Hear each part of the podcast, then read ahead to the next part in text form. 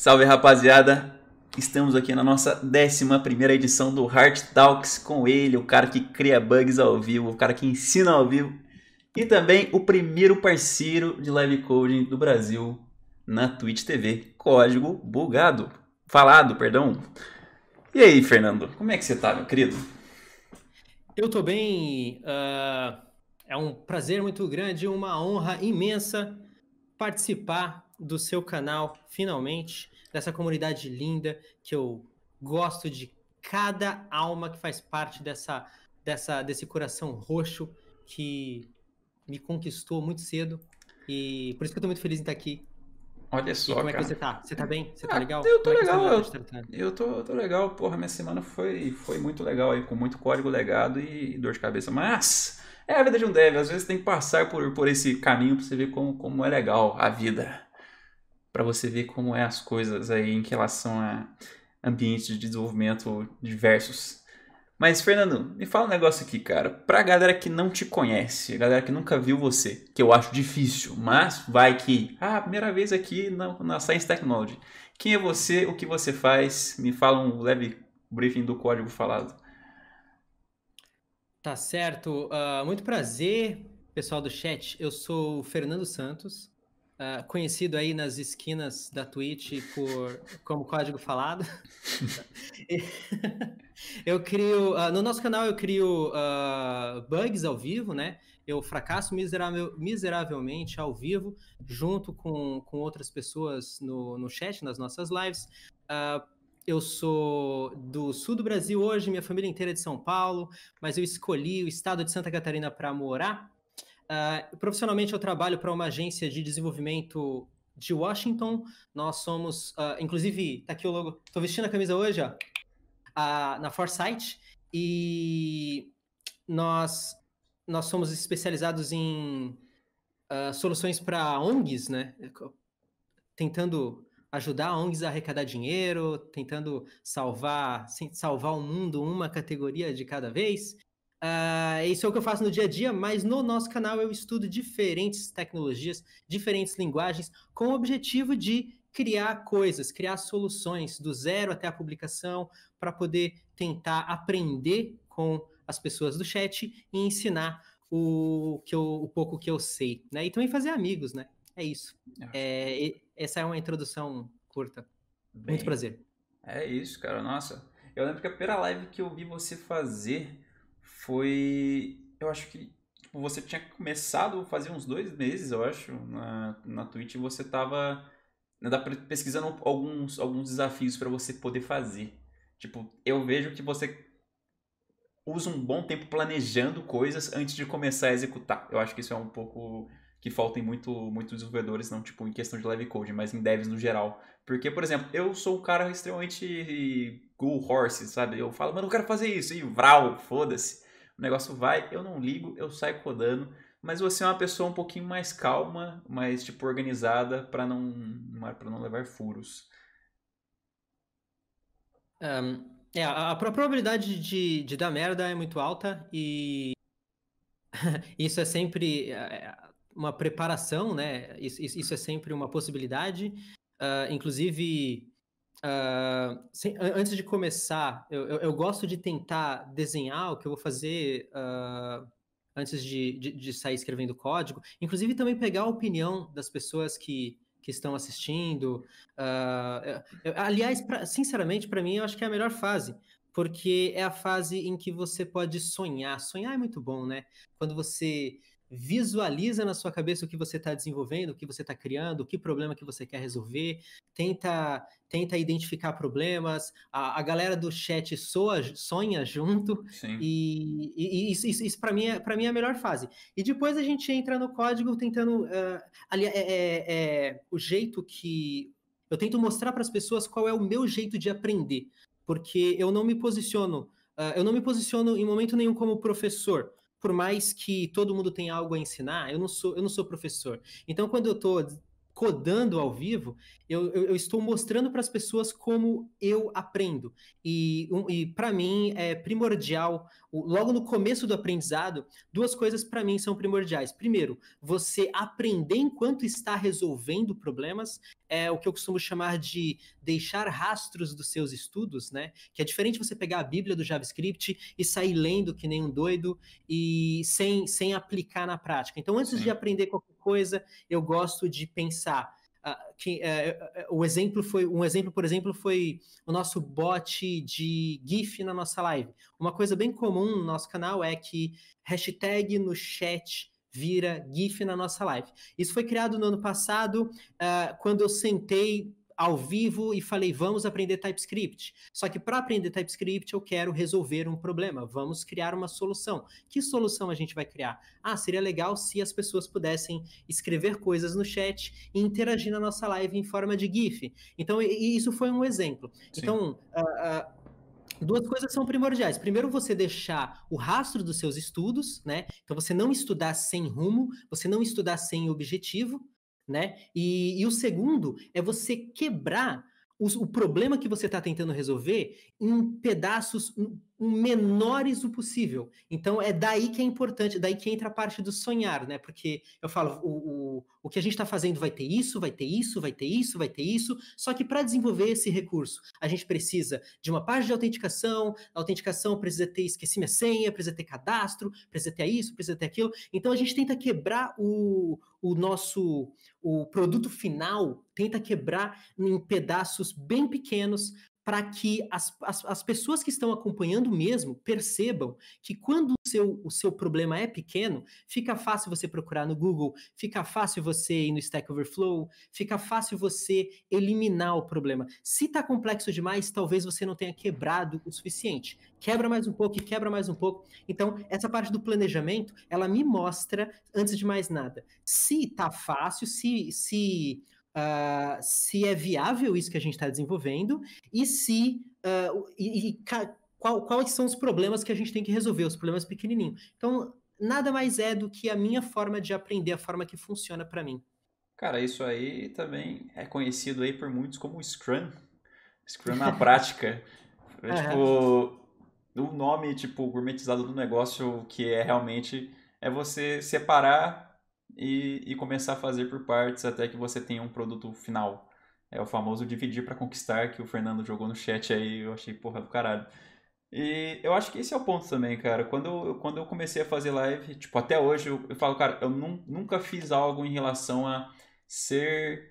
É, ter a visão de um professor. Por exemplo, eu fiz o For Noobs, eu fiz o, o Git for Noobs, eu fiz o PHP for Noobs, só que, tipo, eu fiz ali como uma pessoa que é estudioso da área, não como se eu estivesse falando, cara, você tem que seguir isso aqui.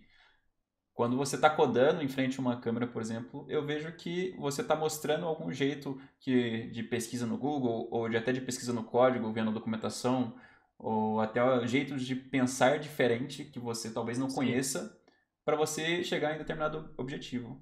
E, cara, live coding ajuda pra caralho nisso. Porque, por exemplo, eu, eu assisti um cara que era o Kreslin, que ele é um streamer gringo, quando, tipo, não tinha ninguém, eu nem, eu nem fazia live coding. E o cara era um maníaco de automatizar a própria casa. Ele tinha automatização inteira no chat. Essa ideia toda que eu tive de automatizar meu chat veio dele. Porra, quando você digita um comando, a câmera troca, aí depois você digita outro comando, mano, a cena troca e a câmera tipo começa a ir num trenzinho que, mano, vai virando a casa e você sabe o que tá acontecendo na casa. Eu falei, meu irmão, o que, que você tá fazendo? Achei da hora pra caralho. Aí eu comecei, aí eu pensei, mano, e se eu fizer uns bagulho desse? Tá ligado? Só, só que para isso eu precisava de estudar porque eu não sabia como fazer essas coisas na época. Tipo, para eu conseguir fazer essa lâmpada aqui foi muito, muito estudo e o Eduardo. Então, a gente teve um collab muito, muito grande para sair esse negócio.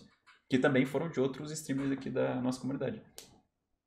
É, então, é, o, o legal de ter muitas pessoas streamando código na Twitch é, é justamente para. Eu acho que é muito útil para mostrar que cada um aprende de uma forma. A, a, a, nós temos uh, nós temos muito em comum e nós temos muito que nos diferencia ao mesmo tempo. Então, uh, um, uma característica minha, por exemplo, em relação ao aprendizado, eu não sou eu não sou muito de fazer cursos. Eu sou de ler documentação, eu sou de uh, usar muito Google, Stack Overflow, porque eu sei qual é o problema que eu quero resolver. Então, não preciso, uh, eu não preciso fazer um, um passo a passo que é típico de curso né? E uma vez que a gente acostuma a trabalhar dessa forma, eu consigo mostrar para as pessoas o meu jeito de aprender que não Uh, não vai servir para todo mundo, mas muitas pessoas podem se inspirar na minha forma de aprender. E quando a pessoa assiste você aprendendo e quebrando a cabeça, uh, quando você se mata para resolver um determinado problema, você acaba mostrando, pra, ensinando para as pessoas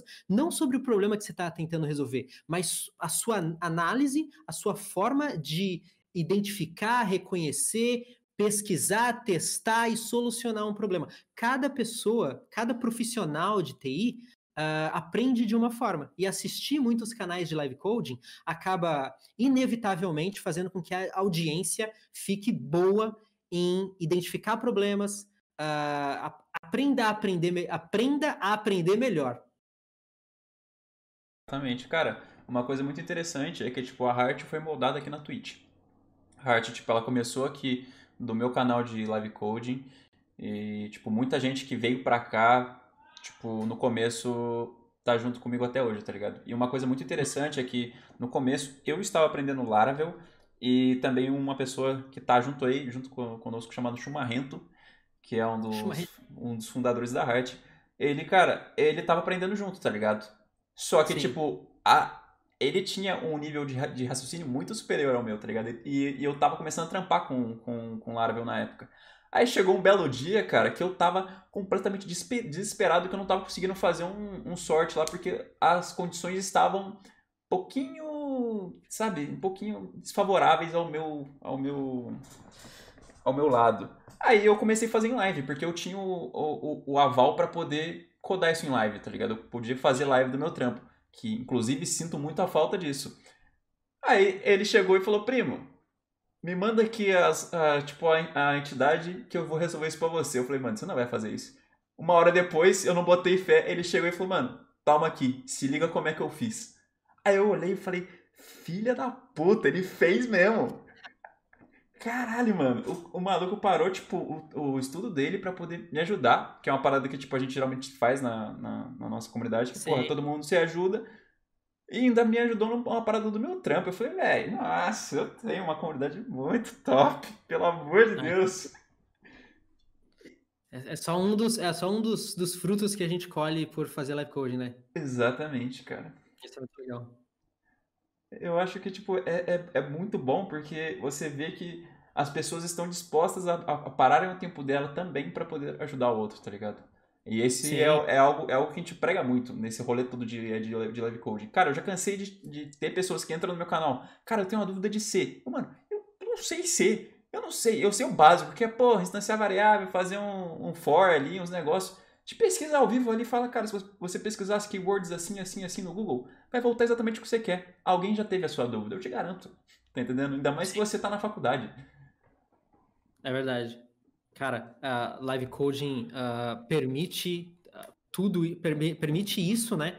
Mas uh, a gente pensa que, quem tá fora pensa que você mais ensina, você mais ensina do que aprende, mas nesse exemplo que eu dei do, do bot que traz o GIF para nossa live e tudo mais, o chat, naquele dia, naquela live, o chat me deu uma aula de TypeScript que tinha muito, muitas das vezes eu não precisava ir para o Google, porque eu, eu, falava a dúvida e o pessoal no chat ia me explicando.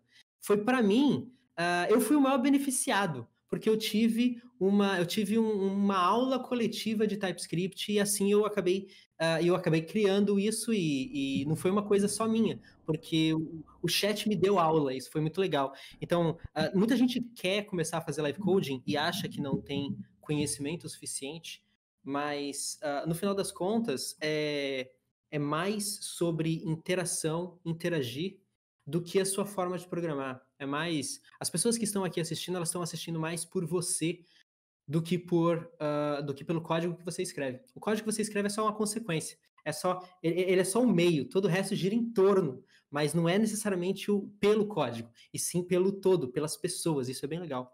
Eu aprendi muito fazendo isso. Você tomou uma consultoria de graça aí de vários devs que, mano, interessa se a pessoa é se a pessoa, mano, é júnior, acabou de começar, mas ela já resolveu aquele problema. Não interessa se a pessoa tem 10 anos de, de, de, programação, ela talvez nunca nem passou por esse problema, mas ela aprendeu junto.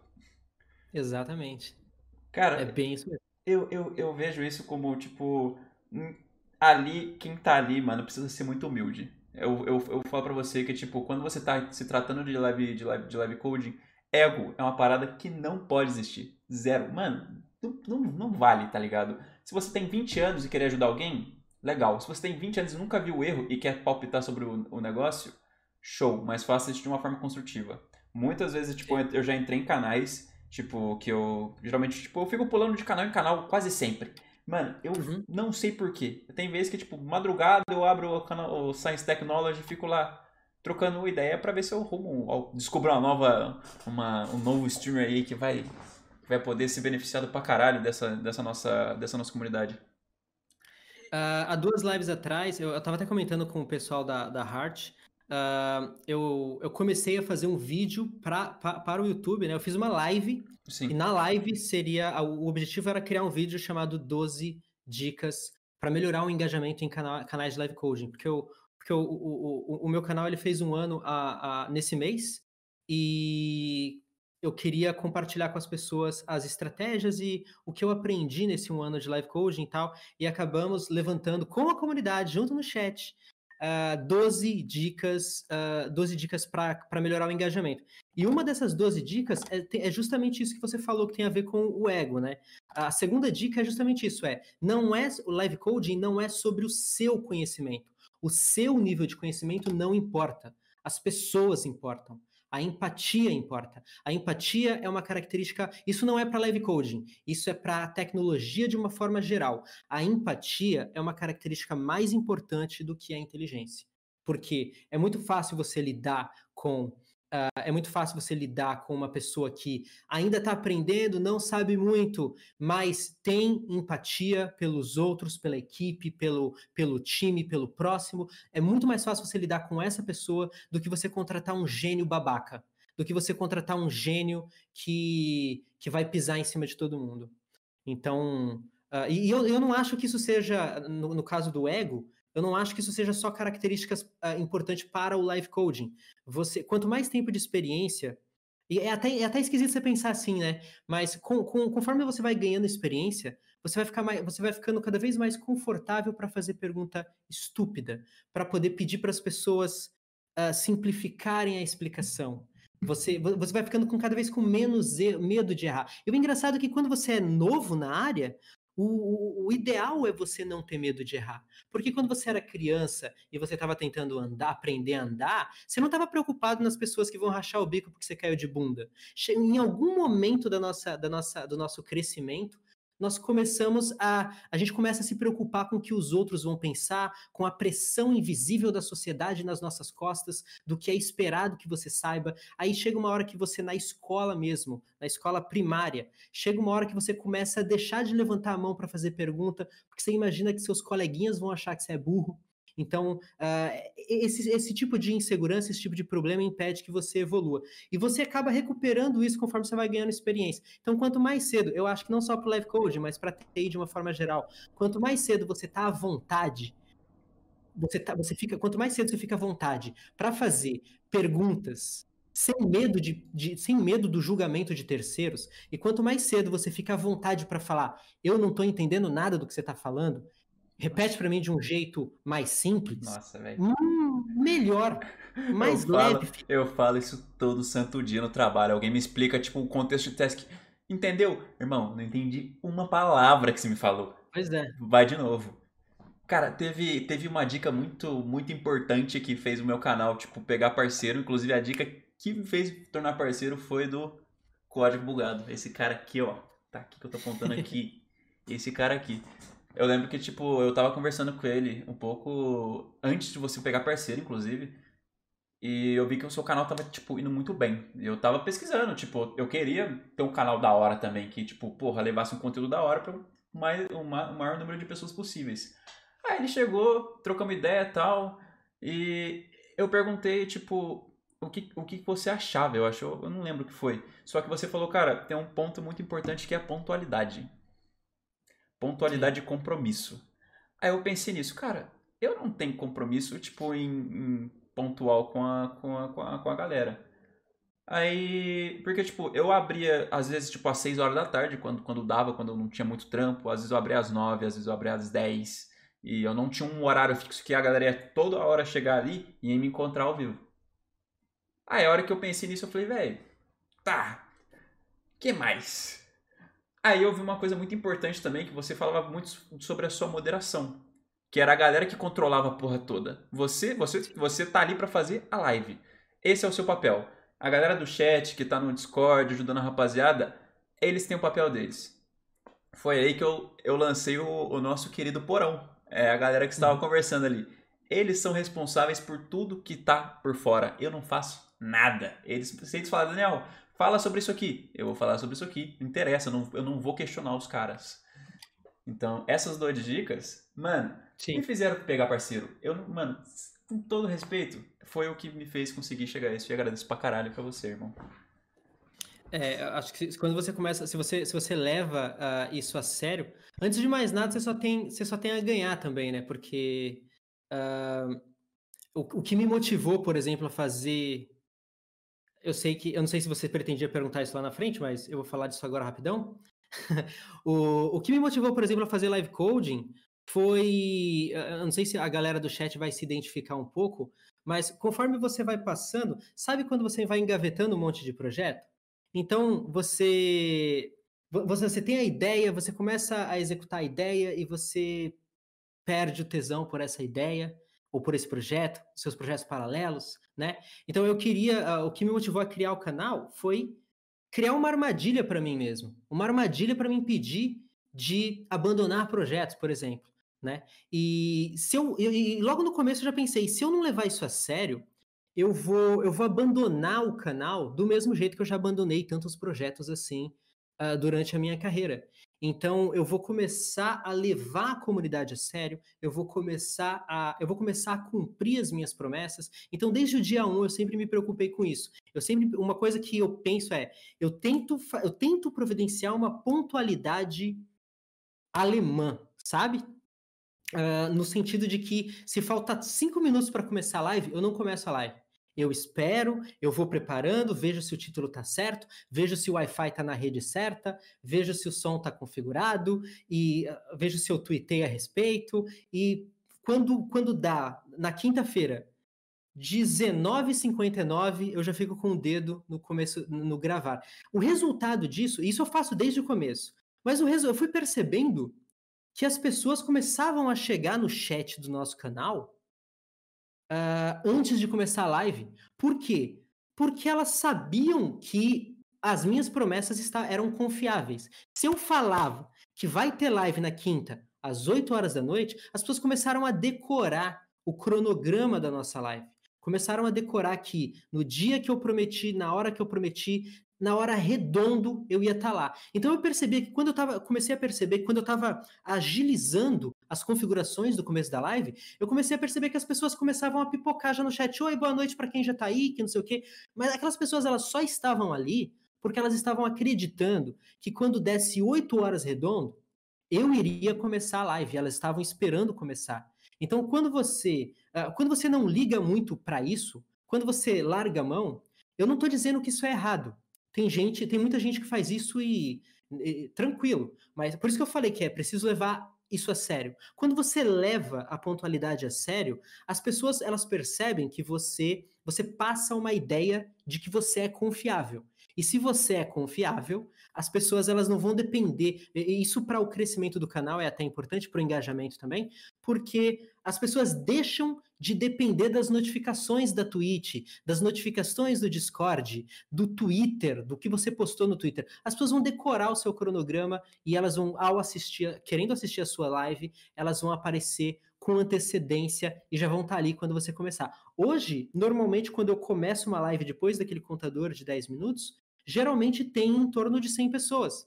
Porque, uh, e quando, é claro, parece que eu estou militarizando o negócio, tipo, general, tem que ser assim, que não sei o quê, mas não é, não é, não é bem isso. A vida ela entra no meio. Ultimamente eu não tenho feito mais lives no final de semana. A minha vida deu fez uma mudança muito grande recentemente e a vida entra no meio isso é impossível de, de, de controlar. Muitas coisas acontecem que estão fora do nosso, do nosso controle né? Uh, mas o que eu tento mostrar É, quando eu não vou fazer live, eu tento notificar que não vai ter live, eu dou satisfação para a comunidade. Por quê? Porque eu quero mostrar para as pessoas que eu não cumprir uma promessa de cronograma, de agenda da live, é a exceção à regra, não é a regra. Porque se você fala que você vai fazer live uh, todos os dias da semana e a vida entra no meio duas vezes por semana. Então, no final das contas, ao invés de fazer live segunda, terça, quarta, quinta, sexta, você faz segunda, terça não, quarta sim, quinta não e sexta. Se essa vira, se esse vira o seu padrão e ainda assim você continua prometendo que você vai estar ao vivo todos os dias, você vai passar uma imagem de que você não é confiável e as pessoas elas vão simplesmente não acreditar quando você for realmente fazer live, né?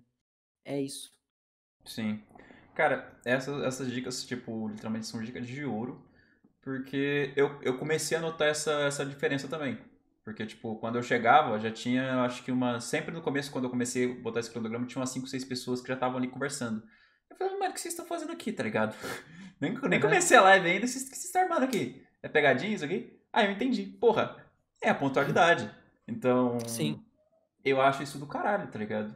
E a parte Sim. também da, da moderação são, que são pessoas que controlam toda a parte que eu geralmente esqueço, que é informações da live, é divulgação no Discord, em todos, em todos os outros lugares. E também estão ali para clipar, fazer meme, tentar engajar o canal ainda mais. Então, Sim. galera do, do Live Coding, isso não é tipo regras que, como o Fernando falou, não são regras que vocês precisam seguir, são dicas. Sim. Se você tiver uma pontualidade e uma galera te apoiando, cara, você vai longe. Isso pra, pra, pra vida mesmo, sabe? Mas, Fernanda, uhum. deixa eu te perguntar aqui negócio. Formação, cara. Eu acho que você deve ter estudado em Harvard, uns negócios assim, MIT, como é que é, como é, que é a situação aí? MIT? Sim, na verdade é, é Yale, né? Ah, eu sou entendi. eu sou formado eu sou formado em uh, eu sou formado em comunicação por emoji na, na faculdade de Yale. E foi foi, foi nesse começo aí eu, eu acabei fazendo pós em administração de grupos de WhatsApp e em, na, na, Harvard uh, uh, Business School né? É, eu acho que é um bom e, curso para ter mano ah, não, administração de curso de WhatsApp é um negócio que a gente usa muito, né? Porque você vai, por exemplo, você vai fazer. Cara, é, é um saco. Você, você vai fazer. Uh, amigo secreto no final do ano. É, precisa. Precisa ter organização. Precisa ter um grupo você do precisa, Zap. Cara, você precisa, bicho. Você precisa do, do, do, grupo do WhatsApp, e se você não sabe como você criar, chamar as pessoas certinho, usar os recursos, dar poderes administrativos para as pessoas certas e tal. Uhum. Então foram três anos aí na, nessa pós aí do, do, do, grupo no, do grupo de WhatsApp. E hoje, mas aí o WhatsApp lançou a, uma nova versão onde tinha stories e tal, e eu precisei fazer um, eu precisei fazer uma extensão. Mas é isso, eu uso no dia a dia. Mas falando sério, falando, falando sério, não, eu não tenho faculdade nenhuma. Eu, eu, tenho. Hoje eu, eu, tenho um total de zero diplomas. É isso. Eu não tenho curso de nada, eu não tenho faculdade de nada. E, e eu aprendi tudo que eu sei, inclusive o inglês, eu aprendi por conta própria. Então você aí, PHD em Stack Overflow e, e mestrado em Google. É, por isso que, aliás, é, por isso, acho, acho que é por isso que eu. Uh, talvez seja até por isso que eu tenho tanto. Eu sou tão confortável em errar, né? Porque muitas vezes, quando as pessoas esperam que eu fale como especialista e tudo mais, eu falo, cara, se tem alguém que pode falar merda aqui sou eu, porque eu não tenho diploma, né?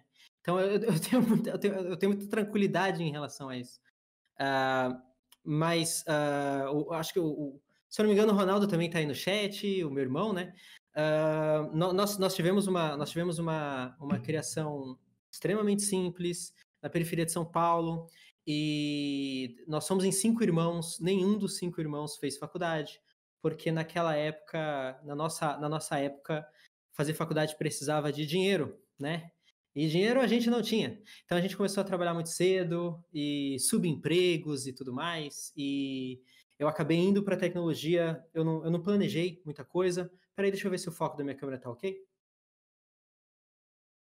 Ok, tá ok, tá ok. Agora tá. Eu, para mim foi até, eu até meio que dei sorte porque hum, O meu primeiro acesso, o primeiro computador, o, o meu irmão mais velho, o meu irmão mais velho trabalhava na, na, na, na, FGV, acho que ele era segurança e tal. Aí eles jogaram um 386 fora, e aí o meu irmão levou um 386 lá para casa, só tinha DOS. Era 1990 alguma coisa. Eu era adolescente já. E aí eu fucei, eu comi aquele DOS com farinha, até consegui abrir o Windows 3.11. E aí eu comi o Windows 3.11 com farinha também, totalmente offline. E, e eu, eu, sempre, desde, desde criança, eu sempre fui muito, eu sempre fui apaixonado por tecnologia, mas no sentido de, no sentido de que eu queria videogame, no sentido de que se me deixasse num elevador, eu tava feito porque eu adorava botão, eu era viciado em botão, aperta o botão, não sei o quê. E aí depois que, depois que eu depois que eu tirei tudo que eu conseguia tirar daquele 386, eu, eu, eu senti uma atração muito grande por, por aquilo. Eu pensei, eu, eu preciso fazer isso. Eu preciso, eu preciso de um computador legal. E nisso, nessa época, eu trabalhava no Bob's do Shopping D, uh, lá em São Paulo, na zona norte de São Paulo. E aí eu lembro que uma vez eu estava lá na, na, na, chapa lá e eu, eu vi uma propaganda do IG, internet grátis. Aí, quando eu vi que ah, informação do mundo na palma das suas mãos, eu sempre, eu sempre curti muita informação também. Uh, aí eu juntei dinheiro por uns seis meses para poder para comprar um computador. Aí eu comprei um computador usado e consegui o meu primeiro, o primeiro acesso à internet. E aí era, eu não sabia a diferença entre Mac e PC na época. E calhou de que eu comprar, calhou do computador que eu comprei, ele calhou de ser um Mac, era um Performa era um Mac Performa. E tava tudo em inglês, o que acabou me beneficiando depois. Eu também não pedi para estar tá tudo em inglês, e isso acabou me beneficiando também, porque logo no começo, porque programação também é tudo em inglês, né? Então, foi aí que eu já comecei a aprender inglês. Eu sabia que filé, eu sabia que filé era arquivo, né? Ah, famoso filé, porra. Famoso filé. Pior que pensando por esse, por esse, por esse lado, cara, se você for ler as coisas em português, fudeu Bahia. Nossa mas é. senhora! É... Mas, mas, é, mas é isso mesmo. Uh... Ah, então, aí eu comecei a, a, a, mexer com. Eu sempre me interessei muito pela área de segurança. E aí eu comecei a mexer com vírus de macro. Uh, naquela época tinha um vírus muito famoso que era o vírus Melissa. E como eu sabia que uh, o sistema operacional do, do Mac, na verdade eu aprendi, né? Depois de isso, depois de entrar no IG e tudo mais e começar a piratear uns softwares e tudo mais. E aí eu percebi que o vírus não, não pegava da mesma forma entre Windows e, e, e Mac. Aí eu comecei a aprender sobre VBA, uh, porque eu queria fuçar, fuçar o código-fonte do vírus Melissa, porque ele era muito famoso, eu queria saber por que, que ele era tão famoso. Uh, Aí, aí através disso, eu, assim foi a minha introdução à programação, foi através de VBA. Ok, você fazia vírus. Literalmente, na, quando alguém te dá follow, toca uma música que é o. Eu, não, eu não, não, sei, não sei de quem é, mas tem uma citação disso aí. Olha só. Ah, não, é quando manda raid. Quando manda é, raid. É.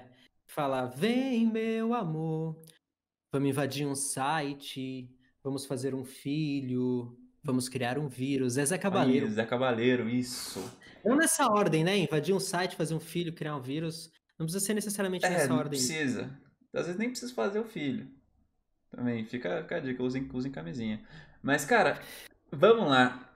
Você falou que você começou a estudar por conta de um de algo que você viu e achou interessante. Você já fez algum tipo de algum, algum vírus aí, alguma parada assim lá atrás? É porque, tipo, eu até uns anos atrás, até tipo, até, tipo 2010, 2011, você ter um antivírus na sua máquina, não, não, não, até hoje eu acho, não, não significa que você está você tá protegido. Você está protegido sobre, sobre os vírus que a galera já identificou e já lançou o patch. Mas se você fizer um zero day, fodeu. E na época, fazer um zero day é literalmente codar qualquer coisa. Qualquer Sim. coisa, qualquer coisa. Você abre um VB ali, dita umas linhas de código para dumpar qualquer tipo de coisa, é um zero day porque ninguém sabe acerce disso. Não, é, é verdade. Eu mesmo nunca criei, uh, eu nunca criei nenhum vírus, mas o fato de que a segurança era negligenciada demais naquela época, isso fez com que, na verdade, isso originou a minha empresa. Eu criei, uh, eu criei a minha empresa uh, a Mastop, uma empresa em 2003, quando eu tinha 20 anos. Eu criei ela para ser uma empresa. Antes de trabalhar com desenvolvimento web, eu criei ela com a intenção de ser uma empresa de segurança, porque uh, foi assim. Eu falei para você que. Então, eu estava trabalhando no Bob's, aí eu comprei um computador, né?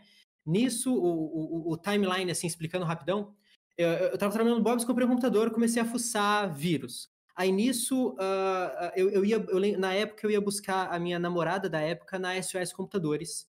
Eu era skatista, eu chegava lá de skate, com roupa de skatista e tudo mais. Uh, eu não fazia ideia da, se, eu, se eu sabia alguma coisa ou não, porque dali eu já não fazia curso, eu estava aprendendo por conta mesmo. Aí, uh, eles tentaram me vender um curso e eu comecei a tirar sarro, porque eu era maloqueiro. Eu comecei a tirar sarro da escola, do, da metodologia de ensino, e falei que eles não eram profissionalizantes e tal, e porque eles não ensinavam macro no pacote Office, agora tá certo. Uh, porque eles não ensinavam macro no pacote Office e tal. Aí ela chamou a moça que estava tentando me vender um curso, chamou a gerente. E, é interessante, no, é interessante você perceber assim quando você olha para trás na sua vida, como algumas ações, algumas atitudes que você faz sem segundas intenções, acabam abrindo portas, né? Às vezes você começa a perceber que quanto mais você mete as caras, mesmo que você não sabe o que, que vai acontecer lá na frente, muitas vezes acontecem coisas boas, né? Então, o fato de tirar sarro da escola e dizer que eles não eram que eles não eram profissionalizantes porque o pacote Office não ensinava macro, Uh, ela pegou e chamou a gerente, pegaram a apostila, viram que eles não ensinavam macro mesmo. Aí eles perguntaram por, como é que eu sabia disso. Eu expliquei que eu gostava de, do, do, quesito segurança e tal. Eles me contrataram. Aí eu peguei e saí do Bob's para trabalhar na SOS Computadores. Tá, e, esse foi seu primeiro emprego na área? Foi meu primeiro emprego na área de tecnologia. Aí, uh, de lá, eu, eu nunca fui muito visado. Tá, muito engraçado isso. é isso. Então, Aí, focou. Agora, que coisa. Que coisa, que coisa. Tecnologia é ótimo quando funciona. Então. uh... Aí o que aconteceu? Uh, eu era meio irresponsável. Eu nunca fui muito de, eu nunca fui muito de pensar muito no futuro, no sentido de, uh, no sentido de, ah, eu vou fazer meu pé de meia aqui e tudo mais. Eu pedi as contas na SOS Computadores porque eu conheci um cara num videokê que ele estava com a empresa dele falindo. Aí a empresa dele era, era, uma, era uma, uma representação comercial de acessórios automotivos. Aí eu, aí eu peguei e falei, quer saber? Eu vou pedir as contas na SOS Computadores e vou tentar ajudar esse cara aí fazer um sistema para ele, para tentar ajudar a empresa dele a não falir, né? Aí a empresa dele faliu. Tipo, faliu seis meses depois. Ah, mas você tentou. Porra, seis meses é tempo ainda pra, pra o que tá falindo. Porra, seis meses é tempo pra caralho. Só que aí eu larguei TI. Então, quer dizer, eu tinha acabado. Eu, eu, eu tinha acabado de sair da SOS Computadores, tentei uh, desenvolver um sistema para a empresa do cara, e a empresa do cara faliu. Aí o que, que eu fiz? Como a empresa do cara faliu, eu peguei os clientes dele, aí eu já estava fazendo o quê? Eu estava fazendo 18 anos. Aí eu peguei os clientes de, da empresa desse rapaz e falei, vou abrir uma empresa de, de representação de acessórios automotivos, né? Então aí que eu, eu já estava já tava louco que eu ia ser empreendedor, ia ficar rico.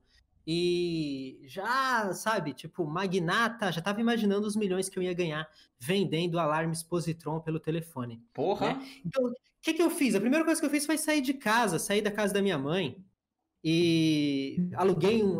18 anos, né? 18 anos, quando você faz 18 anos no Brasil, você ganha um presente que você esperou a vida inteira. E principalmente quando se você vem da periferia, você ganha o seu presente mais valioso, que é o seu nome limpo. Aí eu comprei tudo parcelado. E comprei móveis e tudo mais, aluguei um apartamento. Uh, spoiler da história toda, eu não paguei nada e acabei sujando meu nome, né? Porque eu achei que eu ia ganhar dinheiro e eu não ganhei. Eu montei uma estruturinha só para mim de, de telemarketing, comecei a ligar para um monte de cliente, comecei a tentar persuadir lojas a comprar alarmes Positron e tudo mais. Me registrei como representante, mas eu não tinha CNPJ na época. Aí, eu, eu, mas eu não tinha uma lista de mercado também. Aí eu Porra. tava, não, não tava trabalhando com tecnologia, então tava vendendo, vendendo, vendendo, vendendo. Só que eu tava vendendo para um monte de empresas que não pagavam, então a Positron não estava entregando. No primeiro mês fazendo isso, com um monte de dívidas já acumulando, já chegando, contas chegando, a minha conta de telefone veio 700 reais, telefone fixo, e a minha comissão veio 700 e poucos reais. Eu ainda tinha que pagar, eu esperava receber uns 7 mil e poucos reais. E veio 700 e poucos reais porque eu estava vendendo para pessoas que não entregaram, para clientes que não eram bons clientes. Eu não tinha malícia nenhuma de mercado. Eu sei que essa minha tentativa de empreender durou aí uns oito meses, mais ou menos. E nisso eu já estava sem pagar o aluguel, já estava para ser despejado, uh, eu já estava meio que na merda, achando que eu estava no fundo do poço e tudo mais. Aí o que aconteceu? O telefone toca e era uma oportunidade de emprego numa importadora para desenvolver um sistema dessa importadora lá no Ipiranga. E a pessoa me viu, a pessoa que pegou o meu currículo uh, para ligar foi porque ela ia, ela, ela era cliente da empresa, a importadora, ela era cliente da empresa que eu tentei ajudar, do cara do videokê. Aí eles iam visitar de vez em quando, o gerente ia visitar essa empresa e me via sempre com a cara na tela, com a cara na tela, com a cara na tela, né? E aí, quando, eles estavam precisando de alguém para poder automatizar a importadora, eles ligaram para esse cara e falaram: e aquele moleque que estava sempre no computador, ele é programador e tal. Aí passaram o meu contato, eu arranjei esse emprego também na importadora. Fiquei um ano nessa importadora e fui morar em. Aí já estava de 18 para 19 fui menos de um ano um pouco. Aí eu fui para Itatiba, mudei, mudei de São Paulo para Itatiba para poder abrir uma, uma outra empresa, uma distribuidora de, de acessórios automotivos com o gerente da importadora na época. Aí eu tava de 18 para 19. Uh, aí eu percebi, isso em Itatiba, eu tava sozinho, não tinha família, não tinha nada, tirei minha carta de motorista lá e eu estava sentindo falta de tecnologia. Sabe o que, que é você estar tá fazendo outra coisa e você sentir que você está ficando defasado? As coisas estão acontecendo em tecnologia e eu não estou por dentro de nada, né? Então o que, que eu fazia? No final de semana, eu, como eu sempre gostei de segurança, na época, a notícia do momento para quem lia coisas de tecnologia era uma falha de segurança no Windows chamada falha da porta 139. Se você procurar no Google, você vai entender a respeito, mas uh, de, explicando assim de um jeito bem simples, era uma falha de segurança que a porta 139, para todo mundo que usava Windows uh, 2000, Windows ME, não, Windows, é, um, algumas versões do Windows, né? Inclusive algumas do Windows 98 também. Uh, todo mundo que usava determinadas versões do Windows e estava com uma rede corporativa ativada habilitada dentro do Windows, ficava tinha a porta 139 aberta para todo mundo na internet. Qualquer pessoa que usasse, que soubesse o seu IP, poderia acessar o seu computador, acessar todos os arquivos, fazer o que quiser, como se fosse administrador. Essa era a realidade da segurança na época. Caralho, então, mano. Eu tô pensando que se você fizer um, um brute force de, de IP e ficar rodando IP por IP por IP até achar essa porta, foi isso que aconteceu. Exatamente. Uh, mas eu não, não, fiz brute force nenhum, não. Eu já baixei um, um IP scanner, um programa já pronto. É, ele fala assim: me dá o range inicial, me dá o range de IP final, que porta que você quer procurar. Eu colocava um 39 e ele só ia pipocando na tela um monte de IPs com uh, disponíveis para uh, ataque, invasão, né, e tudo mais. Só que onde é que tá, onde é que estava o pulo do gato que me deu a ideia de criar a minha empresa, né, a Mastop? Onde estava o pulo do gato? Na época, eu usava o speed da telefônica que era banda larga. E banda larga, ah, por quê? Porque eu estava uh, eu já eu, eu com essa empresa de distribuição de acessórios automotivos que eu tinha aberto com o gerente da importadora. Então, quer dizer, eu morava no escritório e a gente já tinha banda larga na época e banda larga estava engatinhando no Brasil certo? Então o que, que eu fiz? o IP da telefônica, o IP do speed da telefônica, ele era só o IP de banda larga. Então todos os usuários que estavam online naquele, naquela faixa de IP, eu usava o meu próprio IP para poder entender que faixa que eu ia que eu ia pesquisar. Todo mundo que estava online eram pessoas que usavam banda larga, e estavam com rede habilitada. Então, a probabilidade de ser um usuário doméstico era muito baixa, porque pessoas não tinham banda larga naquela época. Então, praticamente eu estava vendo na minha frente empresas disponíveis para invasão, né? Pela porta 139. Então, quer dizer, no final de semana eu ficava. Meu Deus do céu! Então, quer dizer, no final de semana eu ficava. Uh eu ficava brincando de entrar em, em, na, pela porta 139, então não tem nada de gênio, não tem nada de hacker. Não, eu usava um IP scanner e tudo mais e, e ficava brincando de invadir computadores de empresas só para poder saber, é, só por fins de estudo. É de estudos, isso, com só certeza. Aí que deu a ideia do milionário número 2, né? Porque eu já tinha tido a ideia que eu ia ficar milionário vendendo vendendo acessórios automotivos pelo telefone e tomei o banho de água fria que não era para mim. Aí eu já tive a ideia, eu falei, cara, eu vou montar uma empresa de segurança para poder explorar essa um falha. momento. E... Oi? Por algum motivo, tomei um raid aqui. Tomou um raid. Mas não era para aparecer o um negócio. Mas muito obrigado todo mundo chegou no raid. Valeu, Rincão aí. Fui trolladíssimo ao vivo aqui. Aí, ô, ô, galera Hackerman aí, escuta isso aqui. Isso aqui é pra vocês. Pra vocês mesmo, Hackerman, que tá chegando aqui. Então, Fernando, continua então, que tá muito bom isso aí. Vambora. Então, aí eu tava explorando, então, tipo, por, por lazer, eu tava explorando a falha da porta 139 no começo da banda larga no Brasil. E eu, eu, tava, eu tava entrando em várias empresas diferentes. Uh, e aí eu tive a luzinha na cabeça, pá, pá, pá, a ideia que eu vou ficar rico, vou montar uma empresa para poder uh, entrar nessa falha da porta 139 e vou cobrar das empresas para corrigir essa falha. Então, as empresas, como eu já vou estar tá lá dentro mesmo, como eu vou chegar chutando a porta, as empresas não vão ter outra opção senão me contratar. Então eu estava vendo aqueles IPs pipocando na tela, para mim era tudo cliente, cliente, cliente, cliente, que delícia. O que, que eu fiz? Eu fiz que, o que eu sempre fiz em toda a minha vida, mergulhei de cabeça ao invés de mergulhar com um pé só para saber se a água era quente. Eu desfiz a sociedade que eu estava fazendo com a pessoa, com o gerente da com o gerente da importadora, desfiz esse esquema todo, voltei para São Paulo, fui para o fundo da casa do Ronaldo, meu irmão que está aí no chat, e criei a Mastop, a, a, a minha empresa uh, de tecnologia que nasceu para a área de segurança. E já comecei a fazer dívida também. Peguei banda larga, peguei uh, uma linha telefônica uh, e montei um escritóriozinho lá, né? E peguei. E a, a, a, segunda coisa que eu fiz depois de arrumar o escritório foi uh, ligar para um advogado, porque né, eh, medo de cadeia é uma coisa que todo acho que a gente todo, todo mundo tem. Quem, todo mundo tem. Principalmente alguém que não tem faculdade. Uh, aí o que, que, eu fiz? Eu liguei para o advogado e falei: olha, o meu plano é o seguinte: eu estou abrindo uma empresa que vai explorar uma falha. Você não sabe o que, que é isso, mas vai explorar uma falha de segurança e vou, eu vou invadir computadores para sobreviver e vou Uh, eu, vou eu vou entrar nos computadores das empresas e vou cobrar pela, pela solução.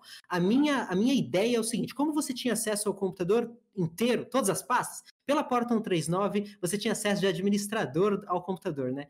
Então, a minha ideia era o seguinte: eu vou criar um chaveco, inclusive eu chamava de chaveco. Eu vou criar um chaveco, um arquivo de texto, explicando: Oi, tudo bem? Eu sou o Fernando, da empresa Mastop, e o seu computador tem uma falha de segurança, o meu telefone é esse, eu pretendo corrigir a sua falha de segurança em troca de dinheiro. Uh, a minha ideia era pegar esse arquivo de texto e colocar na pasta de inicialização do Windows, para que quando a pessoa chegasse no trabalho no dia seguinte, ela ligasse o computador dela e pum, aparecesse na cara Irmão, dela. eu minha... deixa eu só dar um adendo aqui. Isso aqui eu acho que é quando alguém começa a mexer com segurança é, é a visão que todo mundo tem. Vou começar a invadir PC, vou começar a falar, mano, eu resolvo isso aqui. Mas imagina só, é, é, é, é, um caso muito clássico que eu geralmente falo pra galera que, que é Daniel, teste. Cara, por que que você vai tentar abrir a porta de uma casa? Qual que é a sua intenção? Você chega lá e abre, tá aberta. Você entra lá, vê o que tem, legal. Agora aplica isso na nossa, na nossa área de tecnologia. Por que caralhos, tá ligado? Quando eu, uhum. eu comecei a mexer nas paradas dessas, tipo, anos atrás, Porra, já invadiu um monte de site com questão de XSS, porque na época, até uns anos atrás, não tinha lei para isso. Você podia fazer Sim. o que você quiser, não ia dar nada. Ia dar não, nada. Foi, na verdade, não foi o que o advogado me falou. O advogado me falou o seguinte: uh, o advogado foi um bom advogado, né? Okay. Consultoria de graça, até porque eu não tinha dinheiro para pagar. O advogado falou assim: Fernando, não tem legislação para isso, não tem legislação digital que vai cobrir esse tipo de coisa. Por outro lado, se alguém ficar com raivinha de você, pode você está invadindo um, um, computador e cobrando pela solução. Então, se alguém ficar com raiva de você, você pode ser enquadrado no Código Penal por extorsão. Se alguém fizer isso, vai ser uma questão de quem tem o melhor advogado. Aí eu falei, pô, peraí, eu não tenho dinheiro para pagar advogado. Então, se alguém fizer isso, uh, eu, eu me ferrei. Então, a minha solução foi: eu peguei e falei para ele, olha, e se eu deixar claro, claro, eu não ia fazer. Depois disso que ele me falou, eu já decidi. Esse plano não vai dar certo, porque se eu entrar numa luta de quem tem o melhor advogado, eu vou me ferrar. Então, eu falei, e se eu deixar claro no meu chaveco que a solução vai ser gratuita? Aí ele falou: Eu não sei o que pode acontecer com você, mas extorsão você já não está mais fazendo. Sim. Eu falei: Então fechou, então fechou. Eu vou invadir servidores a rodo, eu vou oferecer o meu serviço de grátis e depois que a empresa me amar, porque eu fui o bom samaritano que chegou lá e identificou a, a, o problema, resolveu o problema e não cobrou nada, eles vão me contratar pelo menos para atualizar o antivírus deles. Vai ser perfeito, vai ser ótimo. Uhum. Aí eu, então eu já estava empolgado, eu estava animado, eu estava eu tava, eu tava invadindo cerca de 30 servidores por dia já. Eu começava cedo, pipocou um monte de IP ali no IP scanner e tudo mais. Entrava, então eu, eu fiz até um, um, roteiro, né? Eu fiz até um, um eu fiz até um roteirinho para poder não perder muito tempo no computador dos outros. Então eu entrava no computador, como, como aparecia IPs, eu não sabia quais eram as empresas que eram alvos, que estavam. Eu, eu, só fazia IP range, né? Uh, da faixa de um a outro. Uh, então eu entrava, eu, eu, a primeira coisa que eu fazia era ir na pasta meus documentos. Geralmente a, as empresas mantinham um arquivo doc lá de cadastro para mandar para fornecedores e tudo mais. Aí eu via qual era a empresa, no geral. Aí depois eu já ia direto na pasta de inicialização para poder eu tentar catalogar quais as empresas que eu estava entrando, quais dias que cada empresa. Porque eu imaginei que ia chover tanto cliente que eu não ia conseguir gerenciar, né? Ia faltar, ia faltar bits na conta bancária pra, de tanto dinheiro que ia entrar para mim, né? Essa era a mentalidade otimista da época. Aí, uh, no, no, primeiro dia, obviamente, o telefone não tocou, porque eu ainda estava invadindo, os computadores precisavam ser ligados no dia seguinte. No dia seguinte, o telefone começou a tocar e a minha mão já estava assim: é agora, é agora que eu fico rico, Maui, Maui. Aí o telefone começou a tocar e eu comecei a ser xingado. Foi aí que eu recebi o primeiro banho de água fria, né? Porque assim, eu, eu não estava esperando, eu estava esperando uma chateação, que eu ia precisar de, de uma malemolência para poder contornar. Mas eu não estava esperando tipo de filha da puta para cima. Eu não estava esperando uh, eu, eu esqueci de colocar na, na ideia, eu esqueci de colocar o fator psicológico. Eu fui muito pragmático. O fator psicológico que eu estou falando é o seguinte: as pessoas, elas começaram a me culpar por tudo que acontecia no computador. A partir daquele momento, eu era o responsável pela lerdeza do computador, pela lerdeza da internet, pela instabilidade do site de terceiro, pelo banco não estar tá entrando, pelo tudo, até pelo PowerPoint que você recebia no e-mail e não abria, a culpa era minha. Então, as pessoas. É... Foi aí que eu parei para pensar e eu pensei: o que, que eu estou fazendo? O que, que eu estou fazendo aqui? Era como. As pessoas estavam me xingando demais, mas elas estavam me pedindo até ela estava pedindo para eu voltar no computador. Você vai, seu cretino, você vai voltar no meu computador e deletar esse arquivo que toda vez que eu ligo meu computador essa porcaria aparece e eu não consigo tirar. Volta aqui, tira esse arquivo. Eu, eu, mas eu não sei nem o seu IP, senhor. Ô, senhor, não foi. Imagina a cena, velho. Imagina a cena, não dá. Cara, eu imagino. Ô, senhor. Eu imagino, tipo, você, irmão. Quem que é você? Me desculpa. É, primeiro começa falando seu nome, é, primeiramente boa tarde. É, nome, né? empresa, deixa eu tentar te achar de novo aqui, foi um golpe de sorte, eu nunca mais achei você. Foi mal, irmão. Você está entrando em contato comigo, então. me passa as informações, você é o cliente aqui no momento. Você arrumou clientes. Vamos lá, você arrumou clientes. Ah, eu acho, eu acho que então. chegou num ponto que os caras falaram, irmão, volta aqui e tira isso é. que, que eu te pago pra você tirar isso aqui.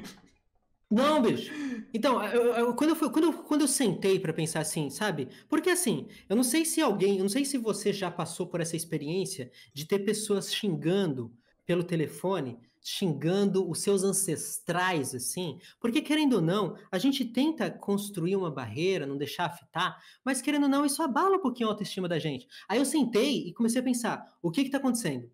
Aí, aí eu pensei, o que eu tô fazendo é a mesma coisa de você, por exemplo, imagina que você está no seu apartamento com a sua esposa e filhos, dormindo. Imagina que, trazendo para a vida real que eu estava fazendo, trazendo para o mundo offline, era como se eu fosse um chaveiro e eu tivesse uma, encontrasse uma falha na, na, na, na maior parte das fechaduras papais, sei lá. E eu entrasse no seu apartamento, você acorda de manhã no dia seguinte, felizão para começar um dia, e tem lá um recado escrito no papel a lápis, na sua cozinha, você pega e lê e tá lá escrito: Oi, tudo bem? Eu sou o Fernando, eu sou chaveiro profissional, e a sua, a sua fechadura tá com uma falha. Mas não, eu estive aqui durante a noite, by the way. Mas não se preocupe que eu tenho a solução. Liga para mim que eu vou te fazer uma visita e eu vou consertar essa fechadura de graça, né? Aí, a, a primeira coisa que você vai pensar é: cacete, esse cara esteve aqui durante a noite. É, Você eu... não vai me convidar para um café. É, eu, cara. Eu, pensar, falei, eu não, comi, eu não me convidaria para um café. É, tipo, é o que eu falei, mano, se você. Por que, que você por algum motivo, ia começar a tentar abrir fechadura de carro. Você ia passar de carro em carro para ver qual, qual tá aberto, sabe? Por que, seu maníaco, filha da puta? Não, e o pior, para deixar a pessoa mais revoltada, porque muita gente não queria me ligar, né? Muita gente não me ligava. Só que no dia seguinte você acorda e o papel tá lá de novo. Eu não voltei na sua casa, mas o papel tá lá de novo. Aí você joga o papel no lixo. Aí no dia seguinte você acorda o papel tá lá de novo. Você não tem alternativa se não me ligar. E o seu estado de espírito na hora que você vai me ligar não é dos melhores. É. Você vai falar: para de colocar esse arquivo, mas, mas, mas senhor, esse arquivo tá na pasta de inicialização. É só apagar, senhor. Mais nada. Apaga, apaga é. deletar, senhor. Você tem o Windows, senhor. Aí, detalhe. Aí eu comecei a entender que não foi uma boa ideia. E talvez eu não fosse ficar milionário, entendeu? Aí Uh, aí eu, e, e, as, e as contas, elas não esperam para chegar. Ah, né? com certeza, né, cara? Você virou. É que ali você tava numa transição dos, dos 18 pros 20, né? Uns negócios assim. Quando você Sim, recebe boleto para pagar e tem o seu nome embaixo. Sim, o meu nome já tava sujo naquela época, né? Tava bem sujinho. Uh, por causa da primeira tentativa de empreender, né? Uh, mas aí não foi uma boa ideia. E aí aconteceu o quê? Apareceu o primeiro cliente. Primeiro cliente de segurança. Aí o cara falou com toda a calma do mundo ali, falou assim: olha, aqui é o departamento jurídico da empresa tal, e nós percebemos o que você fez aqui no nosso computador e nós gostaríamos de marcar uma reunião. Nossa, eu, eu não ia. Fernando, com todo respeito, irmão, eu não ia. Os malucos iam me moer na porrada. Cara, não, não, você tá maluco. Cê, então, irmão, você invadiu, invadiu seu computador. Cola aqui na nossa empresa, aqui no, no quartinho, aqui, aqui, aqui bem dentro, aqui no fundo, pra você não correr. A gente vai trocar uma ideia com você. Ah, não vai trocar ideia. Não vai, não vai trocar ideia. Mas eu, não passou pela minha cabeça que eu fosse tomar uma surra, não, sabe? Não, não, que jeito, pra... que jeito. Não, não, não, passou pela minha cabeça que eu fosse tomar uma surra, talvez porque... Uh... Talvez porque eu não, eu não quero sair na mão. E eu ia, eu ia entrar e falando. maluco entra com arma, foda-se. Então, gente, eu não quero sair na mão. Uh, você tá vivo sem motivo, eu não quero sair na mão. Eu prefiro um rosto lindo, eu não quero sair na mão. E o, o que que eu fiz? Mas eu recebi um alerta do destino, né? Eu fiquei com medo. É lógico que você ficou com medo. Porque eu marquei a reunião, tipo, vai, vamos supor, hoje é segunda, eu marquei para quarta. Na terça-feira eu vi no jornal que uma pessoa que tava, foi presa por extorsão no Center Norte invadindo computadores, entendeu? Aí nisso eu pensei, é... departamento jurídico que me ligou. Então, eu, na verdade, eu pensei, a polícia vai estar tá lá me esperando. Vai estar tá lá. Aí eu não fui. Aí eu peguei, aí eu pensei, eu tenho que parar de invadir computadores e eu tenho que fazer outra coisa para Olha, é um, é um ótimo, é uma ótima motivação você não ser preso. Ainda mais quando você não tem um diploma. E lembrando que diploma hoje aí serve para você, talvez, que agora todo mundo tem faculdade, todo mundo aí. Não é tão comum, incomum assim você ter um diploma. Cara, pra... se botou, e não em detalhe, eu sou frágil, eu sou pequeno e. e botou algema, já fala, é pregas para que te quero. Já, já é. É isso. Já, já começa a pensar numa, numa, numa história. Mas não, agora, sem, sem brincadeira, é, falando sério, eu comecei a pensar como é que eu ia fazer para pagar as contas, entendeu? E, e nisso, e de novo, assim, é, é, o telefone tocou e de novo foi na base da sorte. Que aí era uma empresa pedindo. Uh, foi, quer dizer, foi assim que eu comecei a empreender em tecnologia também. Uh, uma empresa ligou que era cliente da importadora que eu fiz o sistema deles lá do Ipiranga. E eles falaram o seguinte, e era uma empresa da Avenida Paulista. O nome da empresa era Paulista Som, uma loja de acessórios automotivos da Paulista. Eles ligaram para mim e falaram assim: "Fernando, eu peguei o seu contato com a American Auto, que era a empresa que eu trabalhava de acessórios automotivos, e a gente está precisando aqui de uma loja virtual e eu queria saber se você faz". Eu falei: "Faço". Eu não fazia ideia de tecnologia para a internet. Eu nunca tinha encostado a mão em nada relacionado a isso. Eu não sabia o que era PHP, eu não sabia o que era web server. Eu sei que eu estava ali, eu estava no modo vendedor, precisando de dinheiro e a necessidade era o meu combustível ali. Falei, vamos marcar uma reunião? Vamos. Fui lá na Avenida Paulista, fiz uma reunião com eles. Eu nem lembro o que, que eu prometi, eu só sei que eu prometi demais. E você faz assim? Faço. Você vai fazer, vai ter, faço, faço, faço, faço, bora, bora. Cobrei R$ 1.500. Você precisa de dinheiro, foda-se. Tipo, você precisa, você tem a urgência de pagar as contas. Então, mano, bora, Isso. faço tudo que vocês quiserem, bora. R$ 1.500 ia me ajudar a ter, a, a não cortar o eu, telefone, porque eu Rapidão, é, era, era 1.500 em que ano? Era R$ 1.500 em 2002. Ah, porra, dinheiro pra caralho, vamos lá, né? É, só que eu não esperava que eles não deram entrada. Eu, ah. Para mim foi. Para mim foi o fator mais desesperador. Sim. Porque eu não sabia se eu tinha. Então, eu não queria passar perto de ninguém, obviamente eu queria entregar alguma coisa. Mas quando eu estava vendendo ali, eu não sabia se eu tinha capacidade de entregar aquilo que eu estava vendendo. Na verdade, eu imaginava que eu não tinha. Uh, a questão ali, uh, isso aconteceu em algumas fases diferentes da minha vida, de prometer mais do que eu consigo entregar e, e, até acho que isso até ajuda a gente a, a sair da zona de conforto, não é verdade? Então eu sei que eles falaram o seguinte, eles falaram, olha, a situação tá difícil para todo mundo, né? Eu não podia nem falar o quanto estava difícil para mim, mas a situação tá difícil para todo mundo, a gente eu, eu vou pagar para você depois da entrega, pode ser? Eu falei, não tem outra alternativa. O que eu tenho? As alternativas são zero clientes, um cliente. Eu aceitei a alternativa de um cliente. Eu fui para casa sabendo que eu precisava entregar eu precisava entregar uma loja virtual uh, para poder receber R$ 1.500. Eu levei três meses para entregar essa loja virtual, porque. Três? Dois e pouco, quase três. Porque, uh, na verdade, eu, eu, eu, eu, levei um mês e pouco para poder apresentar alguma coisa. Porque aí eu comecei a pesquisar e descobri o PHP. Aí eu comecei a pesquisar e descobri open source, descobri que existiam soluções prontas, em que eu poderia trabalhar na customização. Então eu aprendi PHP vendo código de terceiros. Eu aprendi customizando uma solução de código aberto chamada OS Commerce e eu levei cerca, eu levei de cerca de 72 horas para instalar o OS Commerce no meu computador. E eu lembro porque eu não dormi. Eu lembro porque eu também não estava comendo. Em um determinado momento. Você só parou quando o negócio estava pronto.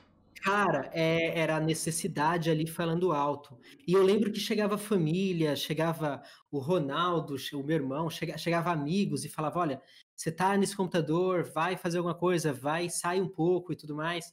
E, mas eu, eu tava obcecado, eu tava obstinado, eu tava, eu tava decidido ali. Eu lembro que tem um determinado momento eu comecei a tremer, porque eu não tava nem comendo e nem dormindo, e eu pensei assim, eu não sei se era fome ou se é sono. Então eu pensei, ah, quer saber? Eu acho que eu vou comer porque talvez seja fome. Aí eu peguei e fui comer. Aí eu lembro que eu não parei de, de tremer e, e aí eu falei, deve ser sono, eu vou dormir um pouco e tal.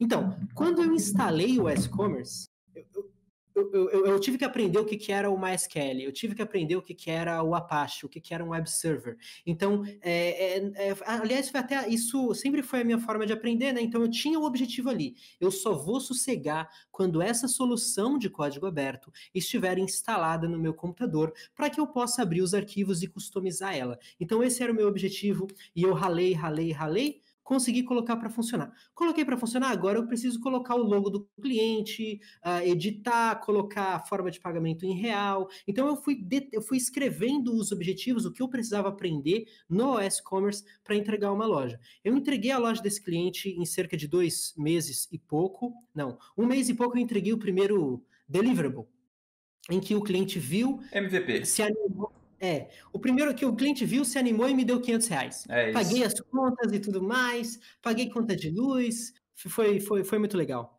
E aí depois eu entreguei a loja inteira e com esses 1.500 reais desse primeiro cliente, a Mastop acabou virando uma agência web e um cliente trouxe outro. E nisso Uh, assim que eu pude, eu, eu criei um sistema de e-commerce do zero e comecei a comercializar também. Nós tivemos, chegamos a ter clientes grandes, como por exemplo a Harley Davidson no Brasil, e foi tudo na base do nas coxas, sem teste, sem padrão de mercado, sem o jeito certo de fazer. Você ter uma noção, você ter uma noção, eu fui descobrir que paginação era importante quando eu tive o meu primeiro cliente de sucesso. Estou falando vendendo o meu sistema de e-commerce, né? Eu fui descobrir que paginação era importante quando eu tive meu primeiro cliente de sucesso que tinha lá os seus 6 mil pedidos, que eu estava carregando todos na área de administração de pedidos e estava começando a dar timeout. Aí eu percebi e falei, pô, por que está dando timeout? Porque esse cara tem 6 mil pedidos na tabela de pedidos e eu faço um monte de, de, de, de consulta a outras tabelas e então eu preciso fazer uma forma de paginar isso aqui. Você tem uma noção de tanto na, tão nas coxas que era, de tão mal feito que era o negócio. E foi aumentando e, fui melhorando e fui aprimorando conforme os clientes foram pedindo e os clientes foram pagando. E nós tivemos clientes do tipo K-Swiss, Harley Davidson no Brasil. Eu cheguei a tentar vender sistema de e-commerce para Wall, para Tecla, para Local Web. Isso tudo resultou muito, muito networking bom. Uh, esse negócio de meter as caras sem saber, sem saber se você vai conseguir entregar, sempre me beneficiou bastante, sabe? E, e, e nisso eu, eu, toquei essa empresa até 2013 e a gente em 2013 eu fechei para poder mudar de São Paulo porque eu queria mudar de São Paulo. Cara, mas olha, eu... É, esse esse rolê todo seu foi basicamente, mano, no, completamente gol foda-se, não é nem gol horse, é gol foda-se. Porque, mano, você vai lá, começa um projeto do zero que você pega sem saber o mínimo básico para poder entregar por mais que, tipo, isso é, eu, eu acho que, tipo, é um negócio importante pra galera dev. Tipo, não que você você ter o compromisso que você vai aprender para entregar e não, tipo, falar, mano, eu vou pegar isso aqui, não sei, se pá, eu entrego, se, se não der, não der. Porque, tipo, entenda que o tempo da outra pessoa também vale muito. Sim. Não pense só no, é só no, seu, no seu tempo, mas as pessoas que geralmente honram isso têm um, um, uma escala de, de aprendizado muito alta. E você acabou de falar, mano, você não sabia mais SQL, você não sabia PHP, você não sabia Apache. Eu fico pensando, mano, o que, que você sabia, velho?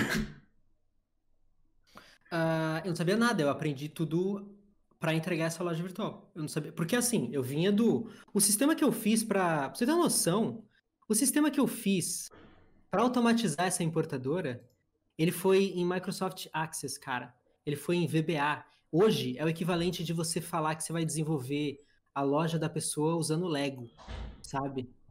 É... Então eu não, eu, não, eu não tinha conhecimento em web, eu tinha o um mínimo de lógica de programação. E aí eu fui aprendendo conforme eu fui vendendo, né? Uh, e para mim isso uh, realmente é importante frisar que agir dessa forma faz com que você também colecione fracassos e é preciso você, você saber lidar com isso. Uh, sempre que eu estou falando, sempre que eu tô falando com outras pessoas, outros profissionais de internet, as pessoas estão pessoas que me pedem dicas sobre próximo passo, o que estudar e tudo mais, uma pergunta que eu sempre faço é, tipo, a pessoa fala assim, eu tenho quatro anos de experiência, eu tenho quatro anos de experiência trabalhando com tal coisa, quero estudar tal coisa e tal. Eu sempre pergunto para as pessoas qual fracasso você tem para compartilhar. Porque você passa muito tempo tentando não ter fracasso. Isso é, isso é comum. Só que se você se arrisca demais, você inevitavelmente vai fracassar. Eu já perdi um. Teve uma época que o maior cliente da Mastop trazia cerca de 7 mil reais por mês. Eu perdi esse cliente porque eu não fazia backup. E o data center onde estava esse cliente pegou fogo na soft layer. Caralho, o andar onde estava o servidor pegou fogo. Não, eu fazia backup. Eu fazia backup para outra partição do mesmo fucking HD. Meu então Deus. imagina a, o, a, o frio na barriga que é o cliente, a empresa do cliente girava em torno da solução que nós desenvolvemos para ele, né? Por exemplo, é, eu, eu, perdi o cliente por pura irresponsabilidade minha, não, por não ter estudado o suficiente para não ter espelhado o negócio. É. No final das contas, backup é, é no final das contas, backup é que nem camisinha, né? Você só para para pensar nisso quando não Dá. tem Ctrl Z. É isso. É. Quando não tem Ctrl Z. Aí, o, Caralho, então, então, quer dizer, o, uh, é, é, agir dessa forma faz com que você tenha alguns fracassos e tudo mais, né? Uh, mas é, mesmo que você não seja tão irresponsável quanto eu fui, é interessante você se você sair da zona de conforto e se arriscar. Eu vou dar um exemplo básico, vai. Uh, Acabei de ver o Renan no chat aqui. Tem que fazer mock do bebê. Tem que fazer então... mock. então, uh, eu vou dar um exemplo, vai. Uh, você tá sabendo que a CodeCon vai acontecer em setembro no nosso canal? Com certeza. Sabe? Inclusive. Tá sabendo, né? E porra. é, com certeza. Porra, galera, ó. CodeCon, código falado. Aqui, ó.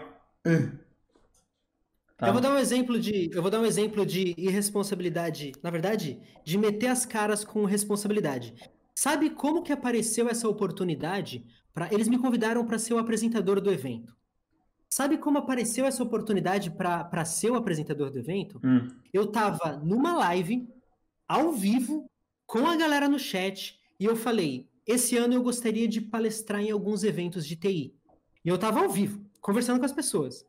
E eu falei: quer saber? Vamos aqui ao vivo responder um call for papers de algum evento. E nisso eu morava em Joinville. Eu falei que a, a, a CodeCon é um dos maiores eventos de tecnologia do sul do país, definitivamente o maior evento de tecnologia de Santa Catarina.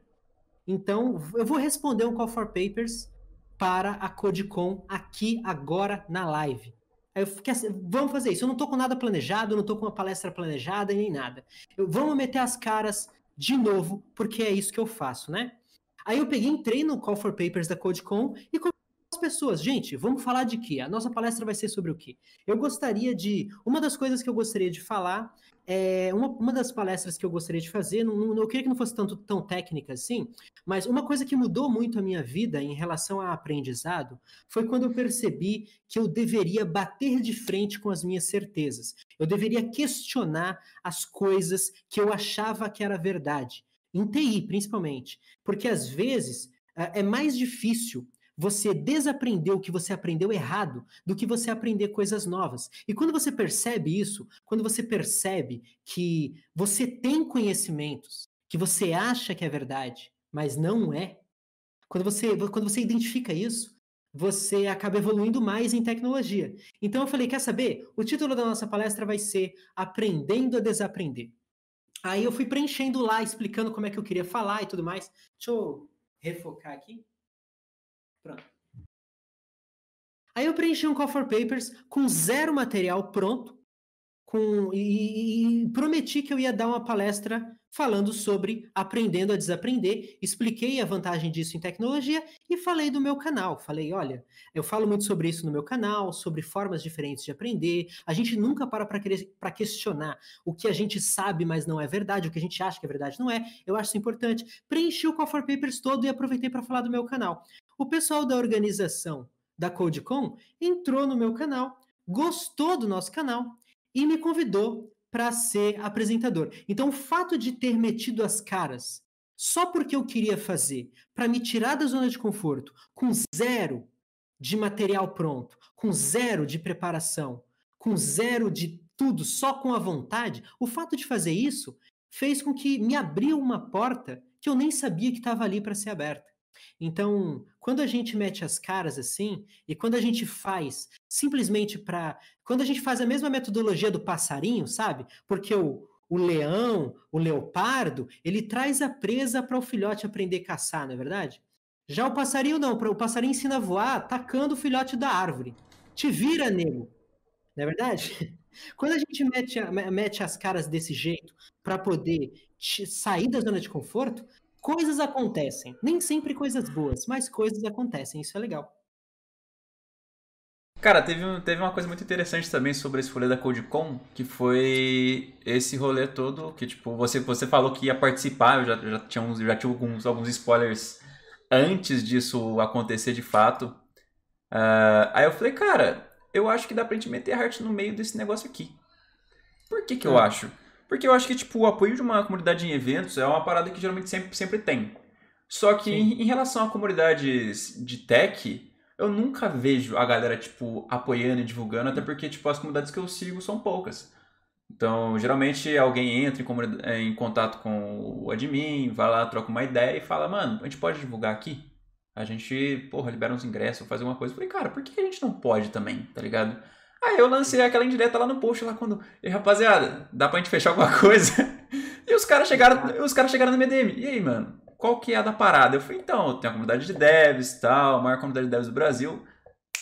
A mais top, com a galera mais engajada possível. A gente pode, pode dar uma força na, na, na divulgação e vocês divulgam a nossa comunidade também. Já que é um evento grande pra caralho, a gente faz essa, essa, essa troca. E os caras falaram, mano, demorou, manda o SVG aí e a gente faz aí. Você quer fazer lives, quer colocar alguma coisa, quer sortear alguma coisa nossa nas suas lives? Falei, mano, com certeza eu quero. É lógico que eu quero, mano. Eu quero, tipo, fazer parte disso. Eu quero que a galera faça parte disso para poder introduzir a turma da Heart, que é uma comunidade que tá ali ajudando a rapaziada, a eventos para criar esse hábito de poder, em algum momento pós aí a pandemia, a gente poder já se encontrar e a galera fazer novos contatos também. Então, foi um tweet que retornou muita coisa, entende? Não é verdade? Às vezes você, você, você fala como quem não quer nada e a oportunidade vem. Isso é muito legal. Eu tava querendo também aquele elefantinho lá da, do, do, do PHP Storm lá, que eu lancei lá. Vai, vai, vai que os caras veem o meu post e falam, mano, vou lançar um elefantinho do PHP Storm pra esse moleque. Nem sei quem ele é, não sei o que ele faz, mas porra, vai que rola. É da hora. É, é, aliás, a gente tem que até aproveitar essa oportunidade para poder falar para a galera que está assistindo, justamente para fazer isso.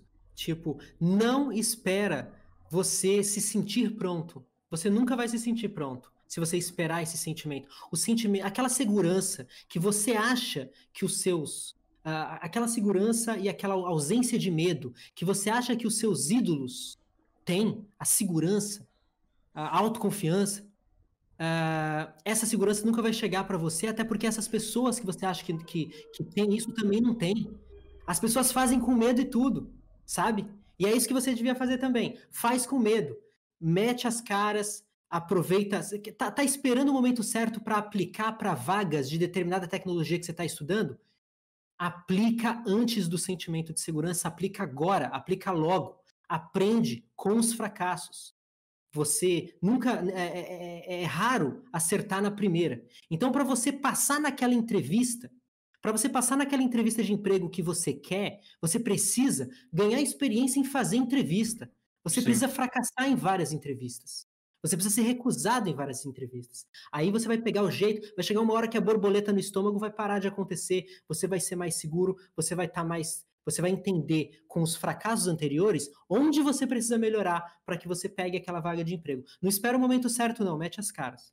Então, cara, uma, uma, uma coisa muito interessante que eu, tô, que eu tô pensando aqui é que, tipo, eu esqueci completamente qual era o intuito da, tipo, de fazer as talks. E agora eu lembrei com toda clareza. Eu nunca gostei de trazer a galera aqui, por exemplo, a galera que tem sucesso, vendas milionárias de curso, dos caralho, porque essa rapaziada só conta o caminho feliz, tá ligado? Uhum. Eu acho muito errado isso. A galera precisa saber que você se fudeu. A galera precisa Exatamente. saber que você, mano, tomou um rodão da vida, caiu de cara, levantou e tomou outro rodão, um murrão, um jab na cara, tá entendendo? Porque não faz sentido você, porra, passar a parte legal e falar, mano, ah, mas isso aqui pode dar problema? Não, cara, que isso, que problema que é? Aqui é só sucesso, tá entendendo? É vender um sonho, tá ligado? Acho isso Sim. muito errado, velho. Palestrinha, esses, esses, esses malucos da, da comunidade que vendem sonhos. E, tipo, não é bem assim, mano. Não é que você Sim. vai ter o melhor emprego se você fizer X curso, que você vai ter as melhores vagas se você fizer isso, isso, isso aqui. Não, mano. A galera vai se fuder muito. E vai, e vai continuar se fudendo até quando você tá no topo, tá ligado? É isso que você tá falando, é sobre o, o viés de sobrevivência. Uh, que é o viés de sobrevivência é um tipo de viés de seleção que consiste no erro lógico de nos concentrarmos em coisas ou pessoas que tiveram sucesso e ignorarmos aqueles que, que tiveram fracasso. Então, se você. Uh, na verdade, eu estava lendo aqui da Wikipedia, por isso que minha cara ficou brancona, né? Okay. Eu, vou botar, eu vou botar no chat aqui o viés de sobrevivência, né? Que é uma espécie de. É um erro comum, uh, é um erro, um erro comum nosso. Uh, de, de, prestarmos atenção só em quem teve muito sucesso e ignorar o, a, ignorar quem teve fracasso, porque no final das contas, você, você consegue aprender muito mais com os fracassos do que com o sucesso. Se você é bem sucedido na primeira tentativa, você muito provavelmente você deu sorte. Uh, tem uma frase que eu não lembro quem foi que falou, que eu gosto muito, que é o, que é o seguinte: é, sucesso é fruto de boas decisões. Boas decisões é fruto de experiência. Experiência é fruto de fracasso. Sim. Então você não consegue Uh, é, é, difícil você, enquanto noob, você atingir o sucesso sem fracassar. Você precisa gostar do fracasso. Sim. Cara, tipo, tem um ponto muito bom que, tipo, eu não vejo, eu, eu, não, eu não, conheço muitos, muitos devs que trabalham pro exterior, mas eu acho que a maior parte dessa rapaziada aí, que, tipo, trabalha para fora, não foi de primeira. Você teve que se fuder muito para conseguir um trampo, um trampo lá fora, porque é difícil você conseguir um networking para isso. Você precisa conhecer eu... pessoas. Qual, qual foi a Não. sua experiência nisso aí? Então, foi como eu falei, foi como eu falei para você. Uh, o meu inglês, ele era muito, muito, muito meia boca, porque eu nunca fiz curso de inglês também. É, eu aprendi sozinho. Então, o meu inglês lido, ele já estava muito bom. O meu inglês escrito já estava muito bom. Mas eu não tinha muita oportunidade de praticar. Então, o meu inglês falado e o meu listening, ele era muito, muito ruim quando eu comecei, quando eu botei na cabeça que eu queria ganhar em dólar. E então as minhas primeiras entrevistas eu comecei a, a eu, inclusive eu tenho uma playlist no, eu tenho uma playlist no nosso canal do YouTube que se chama Seis Passos para o Primeiro Dólar, que é o resultado de duas lives que eu fiz compartilhando todos os fracassos. Eu compartilhei inclusive os e-mails de rejeições. E eu também compartilhei as ideias que eu tive. Eh, eu tive cinco ideias diferentes para poder tentar conseguir emprego fora do, do Brasil e quatro fracassaram miseravelmente, a quinta deu deu certo e não foi, não é porque as, as outras quatro fracassaram para mim que vai fracassar para todo mundo, não é verdade? Uh, então, quando na quinta, a, minha quinta e última ideia, quando eu decidi, eu já estava aprendendo com os fracassos das outras ideias. A minha quinta ideia foi: eu vou criar um chaveco, lá vai o chaveco de novo. Eu vou criar um chaveco curto em texto, explicando quem eu sou, em inglês no caso, explicando quem eu sou, o que eu faço, quais tecnologias eu entendo, qual é o meu custo por hora em, em programação, e me colocando à disposição para freela ou trabalho fixo, e uh, deixando claro que eu vou dar. Eu gosto de desburocratizar as coisas, né? Eu já estava de saco cheio da, da, desse monte de entrevista, porque eu estava fazendo muita entrevista e muito teste. Aí eu peguei no meu chaveco, eu coloquei assim: eu estou disposto a trabalhar cinco horas para sua empresa de graça para que você possa avaliar os meus conhecimentos. Então eu criei o chaveco lá, inclusive compartilhei o chaveco específico, o texto completo, que eu tenho salvo ele aqui no meu computador. Uh, e eu comecei a procurar no Google por agências web. Eu, eu, eu, botei na cabeça que eu queria trabalhar. Eu, eu, percebi por conta própria que ser contratado por uma startup para conseguir emprego fora do Brasil, eu percebi que para ser contratado por uma startup, o processo é muito mais burocrático do que ser contratado por uma agência web. Por quê? Porque uma agência web ela não tem um stack definido. Ela tem uma lista de clientes grandes que, de, a partir do momento que você faz o trampo, a partir do momento que você entrega o que é necessário, eles começam começam a passar trabalho para você, porque eles querem mais é ganhar dinheiro em cima de você. Então, enquanto uma agência web aí cobra 150 dólares por hora, se eu fizer um negócio que eles cobram 150 dólares por hora e eles me pagam 50 dólares por hora, por exemplo, uh, na verdade, o, meu primeiro, o meu primeiro uh, recebível por hora trabalhando para fora do Brasil foram 35 dólares por hora. Era isso que eu ganhava. 35 dólares por hora. Então, a empresa que, eu, que, eu, que, me, contrata, que, que me contratou, a, primeira, o primeiro freela, a empresa estava cobrando 90 dólares por hora e me pagava 35. Eu estava feliz, eles estavam felizes, né? Então eu comecei a procurar por agências web. Ah, então eu comecei a catalogar os termos que eu procurava no Google. Então eu estava procurando por agência web, é, web agency e o nome de uma cidade cujo custo de vida é alto. Então, por exemplo, Web Agency New York. Web Agency Los Angeles, Web Agency São Francisco, Web Agency Canada. E comecei a, a, a em cima de, dessas agências web que apareciam no resultado do Google, eu entrei em cada um desses sites, ia no formulário de contato do site, colava o meu chaveco, enviava, abria um arquivo de Excel, colocava o, o, o, o nome da empresa, o site e a data. Então eu passei um domingo fazendo isso eu cataloguei cento e poucas empresas, esse arquivo de Excel existe até hoje, né? E dessas cento e poucas empresas que eu cataloguei fazendo o macete, uh, fazendo esse esquema, eu, eu, eu fiz umas 20 entrevistas. Dessas 20 entrevistas, eu consegui três trabalhos. Um, um, um freela, não, um trabalho fixo para uma agência web focada em Drupal no Canadá, um freela para uma empresa do país de Gales e um freela para a empresa que eu trabalho hoje. Só que, lembra, eu estava dando horas de graça para a galera. Então eu precisava trabalhar de graça para um pessoal aí.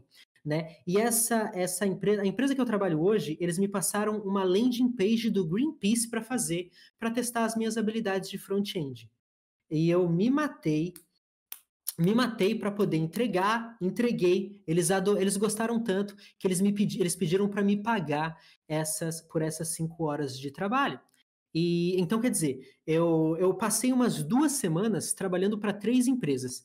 Um freela na Foresight, um freela nessa empresa do, do país de Gales e um trabalho fixo que foi extremamente burocrático para ser contratado para essa a, agência web do Canadá. E, e, essa, e essa, eu não gosto de Drupal, a verdade é essa. Eu não estava feliz, já desde o dia 1 não estava feliz, mas eu estava precisando de dinheiro. E eu estava muito cansado, porque eu estava tendo que entregar um número de horas para todas essas empresas, né? Uh, então, depois de duas semanas, eu pedi as contas, eu pedi demissão nessa empresa do Canadá. Inclusive, eu até falei que eles não precisavam me pagar nada, porque eu fiz com que eles perdessem tempo também, né? E aí eu fiquei trabalhando só com freela nessas duas empresas. Aí essa empresa de a Foresight me convidou para ir até Washington uh, ah, para conhecer. Eu fui lá e eu saí de lá com uma proposta de emprego na mão, com três opções diferentes. E pergunta se eu aceitei. Eu não aceitei. Eu contra negociei. Uh, uma coisa que eu sempre fiz também. É, se você tem a oportunidade de negociar, negocia. Uh, então eu peguei e arredondei para cima o salário oferecido. E, e, eles toparam. E três anos depois eu sou muito feliz. Eu trabalho uh, eu trabalho em volta de pessoas que eu adoro uh, pessoas muito competentes nas suas na, em suas áreas. A empresa é pequena. Eu sou o único estrangeiro da empresa. A empresa se eu não me engano tem nove ou dez funcionários e eu sou o único estrangeiro, eles abriram uma exceção para contratação de estrangeiro, porque eles gostaram de trabalhar comigo. E para você ter uma noção, eles são tão gente boa, mas tão gente boa. Eu, eu não procuro outras oportunidades de emprego. O meu patrão, ele sabe que, uh, que o governo americano, por, por, exemplo, eles não conseguem competir com outras empresas americanas, até porque eles são focados em ONGs. Então, eles cobram relativamente mais barato do que o mercado. Sim. Por outro lado, eu não procuro outro emprego porque eles são totalmente desburocratizados. Se eu falo que eu não vou trabalhar na sexta, eles não querem saber o porquê, eles falam tudo bem. A empresa nunca me falou não. Para você ter uma ideia de como essa empresa nunca me falou não, quando eu fui pedir o, o meu primeiro aumento, uh, e eu valorizo muito isso, o fato de você trabalhar no lugar onde as pessoas são legais. Quando eu fui pedir o meu primeiro aumento, eu estava para começar a fazer live coding, né? Aí eles me, eles me mandaram uma proposta de aumento e na hora de negociar eu também pedi um, um notebook novo para fazer live coding, porque o meu notebook antigo era um MacBook de 12 polegadas com processador de celular. Não dava fazer live coding nem a pau com isso. Nem fudendo. Eles, eles me deram um notebook. O notebook que eu uso hoje, que eu posto no Instagram e tudo mais, é, é um Mac, é um MacBook que a empresa me deu. Porque. E quando eu fui agradecer, sabe o que, que eles falaram? Quando eu fui, quando eu fui agradecer uh, pelo MacBook, eles falaram que. Eles falaram o seguinte: oferecer para você as ferramentas para você executar o seu trabalho de uma forma melhor não é favor. Foi isso que eles me falaram quando eu fui agradecer. Caralho, mano. Cara, tá sendo. Eu acho que para todo mundo que tá aqui tá sendo uma, uma baita surra. Porque, cara, a sua organização e o seu jeito de pensar tá me abrindo umas várias portas aqui, porque primeiro, eu nunca nem pensei em mandar num formulário de contato uma uma proposta de emprego. falei, irmão, me contrata, pelo amor de Deus, eu sei isso, isso, isso aqui. Que genial, velho! Eu falei, caralho, maluco. Ele tá em 2077, foda-se. Você tá no futuro, irmão. Você tá no futuro. Então, uma coisa que eu falei quando eu tava falando a live dos seis passos pro primeiro dólar, eu tava contando as ideias que eu tive e tal. Uh, até as quatro que fracassaram, uh, nenhuma delas foi eu vou me candidatar à vaga no LinkedIn. Nenhuma delas foi eu vou entrar na Cato, sabe? Eu, ah, eu, eu, eu, pensava, eu tentava fazer coisas que outras pessoas não estavam fazendo para que eu fosse notado pelas empresas, para que as empresas percebessem que eu existia, entendeu? E eu acho que isso é importante na hora que uh, quando, quando a gente vai meter as caras e tudo mais, é, é, interessante pensar como é que você pode fazer com que. Se você quer trabalhar na Amazon, pensa. Um, um, por exemplo, você quer trabalhar na Amazon, pensa como é que você pode ser notado pela Amazon. Uma coisa que pouca gente faz é contribuir, mandar por request nos repositórios de código aberto da Amazon, responder issue. Se você botar na sua cabeça, eu quero virar funcionário da Amazon, começa pelo GitHub, começa participando de graça lá. Eles vai chegar uma hora que eles vão falar: essa pessoa é boa, essa pessoa está aqui trabalhando de graça no nosso GitHub. Essa, quem é essa pessoa que está aqui mandando esses pull requests? E eles vão perceber e eles vão te oferecer um emprego. Cara, eu, eu, eu, vou te, eu vou te falar um negócio que um tempo atrás eu falei, cara, eu também quero começar a ganhar em dólar, tá ligado? Tipo, totalmente aleatório. Eu tava, eu tava numa live aleatória e eu tava dando. tentando refatorar um repositório meu, antigo, que é do Tribal Wars. Pra galera que, que já, já viveu a internet em 2008, 2009, sabe o que é o, o que é o Tribal Wars. O Tribal Wars é um jogo de browser que totalmente feito em PHP, muito top. Tipo, na época da, da net de escada era tipo mano, muito acessado. joguei, tipo, vários mundos lá. E agora, quando eu comecei a codar, tipo, com 2015, 2016, eu lembrei, lembrei de um negócio. Eu sempre fiz bot. Eu sempre fiz bot, minha vida inteira é bot. Vocês, a galera me conheceu porque eu fiz um bot até um pouquinho foda aí. Mas Sim. eu abri uma vez para poder fazer um bot pro, é, pro, pro, pro, Tribal Wars e vi lá que quando você mandava uma, uma requisição, qualquer uma requisição, se você inspecionasse o, o, o elemento lá, na, na requisição de, de volta, no caso, no caso na, na resposta, eles tinham um header específico lá, é Join Us, tá ligado? É tipo, é. X Tribal Wars, Join Us, e tinha um link para você submeter alguma, alguma, alguma vaga. Eu falei, mano, se eu mandar isso aqui? Aí eu fui lá, entrei, entrei lá no, no site deles e vi lá, mano, ok, tem um local aqui para submeter vagas de PHP.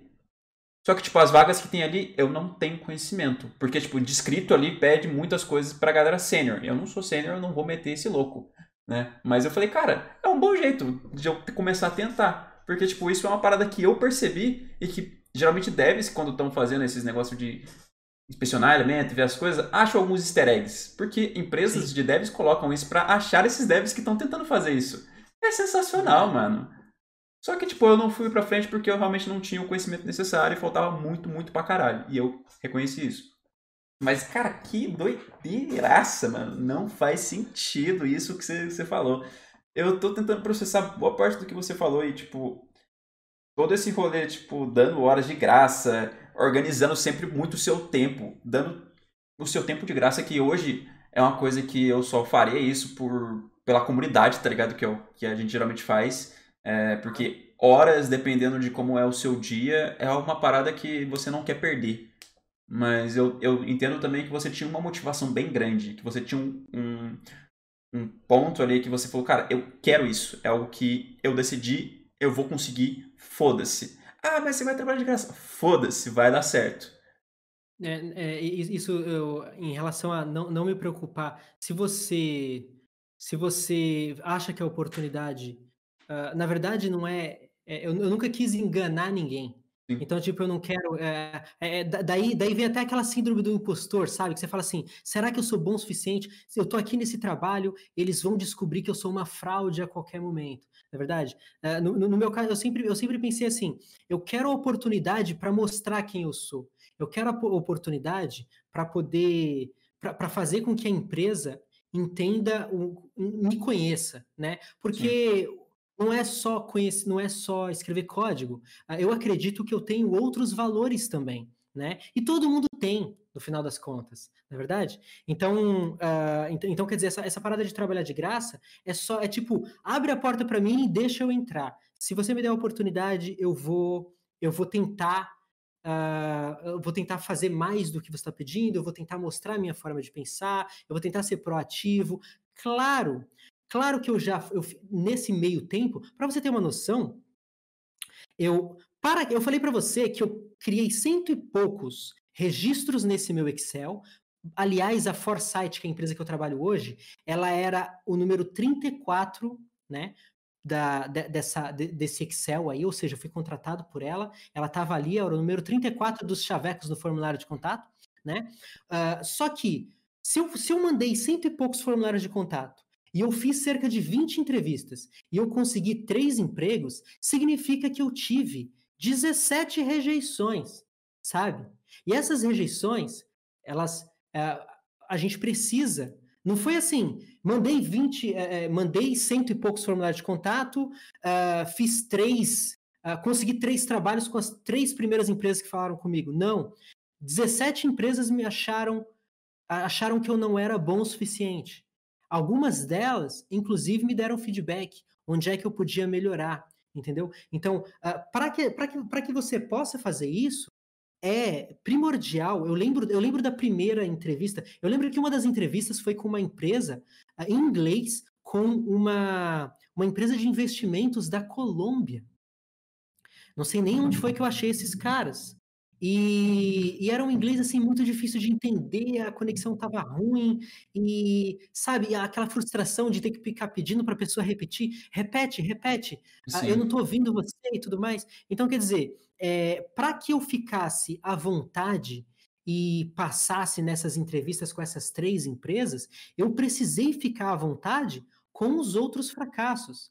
Então eu coloquei, chegou uma hora para poder não deixar o fracasso me me afetar, chegou uma hora que eu coloquei na cabeça o seguinte: eu preciso fazer, eh, eu preciso fazer 30 entrevistas. Eu coloquei na cabeça, é, eu falei, eu pensei, eu preciso tirar a cabeça do outro lado, tirar a cabeça do emprego, do dinheiro, do dólar e do boleto que eu tenho para pagar, e eu vou colocar, eu vou, eu vou gamificar a minha vida. Eu só vou sossegar depois que eu tiver 30 entrevistas em inglês feitas. Eu fui contratado antes de ter essas 30 entrevistas feitas. Mas quando eu parei de olhar para o game over, não Sim. foi dessa vez. A princesa está no outro castelo.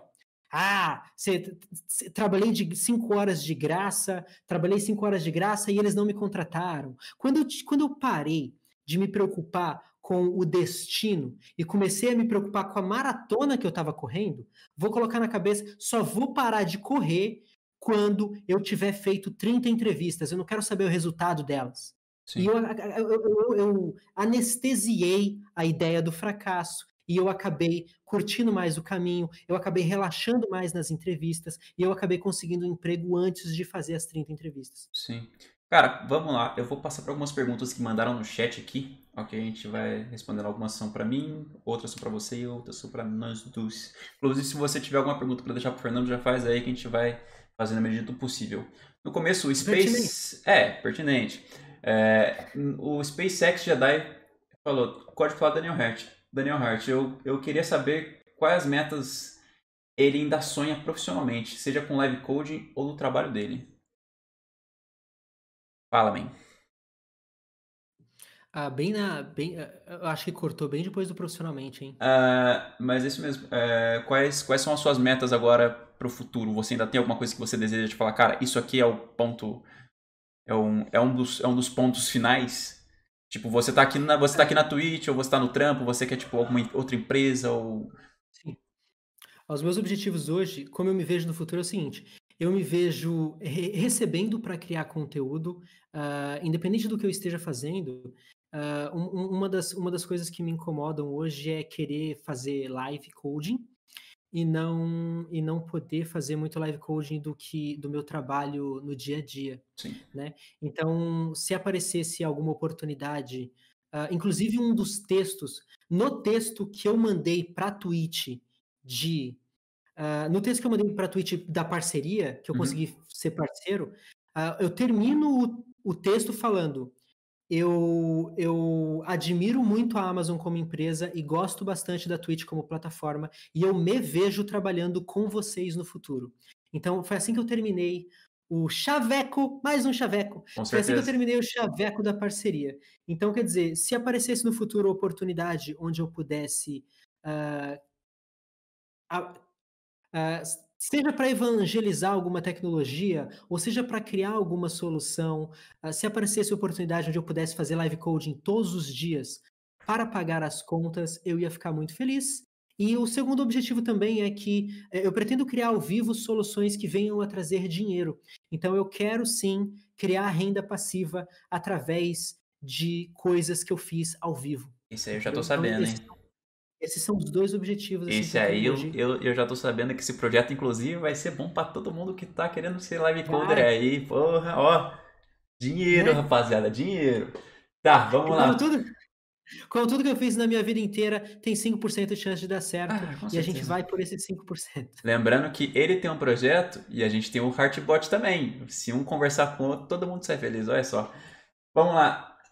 O Tell Me Why mandou aqui. Ambos trabalham e têm vidas ativamente diárias. Como vocês gerenciam o tempo para continuar próximos da comunidade? Pode responder primeiro aí, Fernando. Como eu gerencio o tempo? Uh, antes de mais nada, no, no final de semana, eu, eu considero, eu, eu, eu acabo dando um, um, dia do meu final de semana para a comunidade, seja para preparar live, seja para criar conteúdo. Uh, a minha vida tá. Teve uma mudança muito grande na minha vida recentemente. Eu terminei um relacionamento de muito tempo e eu precisei uh, agilizar muitas coisas, fazer muitas mudanças e eu tive que parar um pouco de fazer lives. Eu parei durante umas duas semanas e o Discord, eu, eu tenho aparecido pouco no Discord do, do, do, código falado mesmo. Eu, eu agradeço muito por ter uma equipe de moderação muito batuta, muito parruda, pescoçuda, poderosa, que, que cuida das coisas quando eu falo que eu não posso me dedicar. E então o Discord meio que está se movimentando por conta própria no momento. Mas respondendo a pergunta como é que faço para uh, conciliar eu acabo considerando que eu trabalho um dia no final de semana, que é no sábado, porque eu dou esse dia para a comunidade antes das 5. Eu estudo e crio conteúdo e converso com pessoas, respondo todo mundo que me procura, e a partir das 5 eu faço live. Então, para mim não precisa conciliar. Eu, o meu trabalho do dia a dia é de segunda a sexta, e os sábados eu dou para a comunidade, e nos domingos eu curto a vida. Cara, é, isso é realmente complexo. Eu acho que gerenciar horário é uma parada complexa, porque, por, por exemplo, para mim, a galera, a própria turma da Heart fala, irmão, você precisa descansar. Porque eu literalmente dou todo o meu tempo livre, que geralmente seria para fazer alguma coisa que eu gosto, sei lá, jogar, ver filme ou qualquer coisa do tipo. Não tenho isso. Eu literalmente, cara, trabalho, tipo, eu acordo às 10, fico até às 6 trampando Aí, tipo, se é dia de live, eu tenho das 6 às 7, eu literalmente deito na cama, fico uma hora deitado. Uma hora deitado. Eu literalmente, mano, deito aqui, morro uma hora para eu conseguir gás para poder fazer mais 3 horas de live.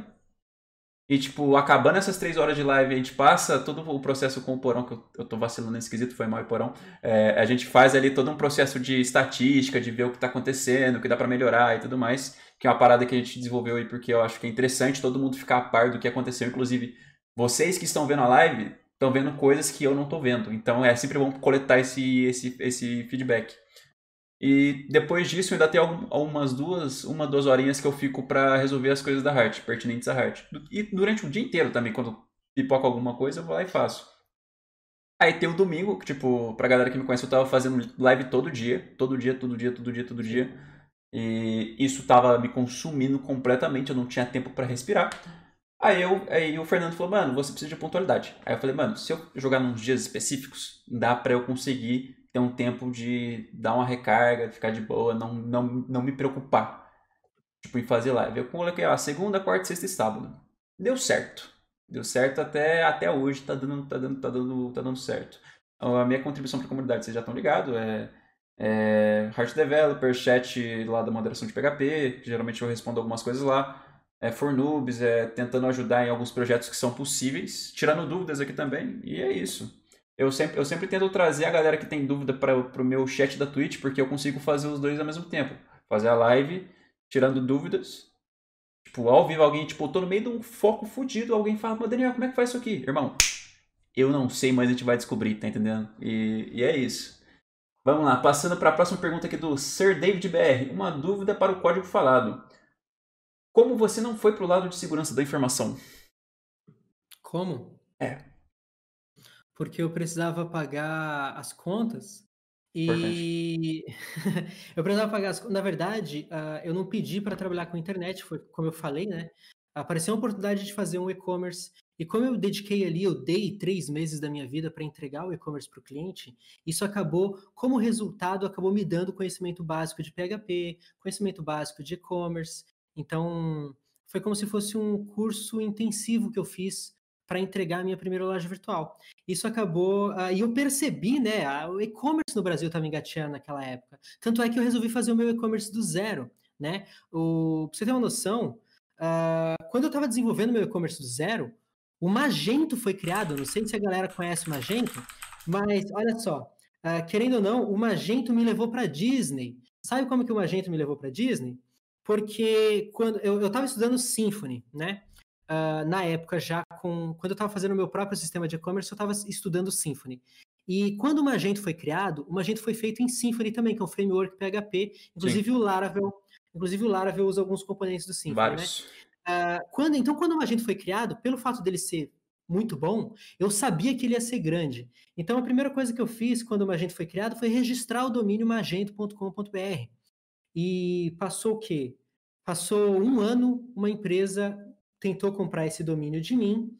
Eu vendi, se eu não me engano, eu vendi por uns 12 mil reais. Peguei esse dinheiro e fui para Disney pela primeira vez na vida. Então, quer dizer, o Magento acabou me levando para. Para Disney. Acabou me levando para Disney. Mas o fato do e-commerce tá, tá engatinhando foi o, primeiro, foi o primeiro domínio que eu vendi na vida, foi o Magento, né? Sim. Uh, o fato do e-commerce estar engateando naquela época, eu enxerguei na, no desenvolvimento web mais futuro do que segurança.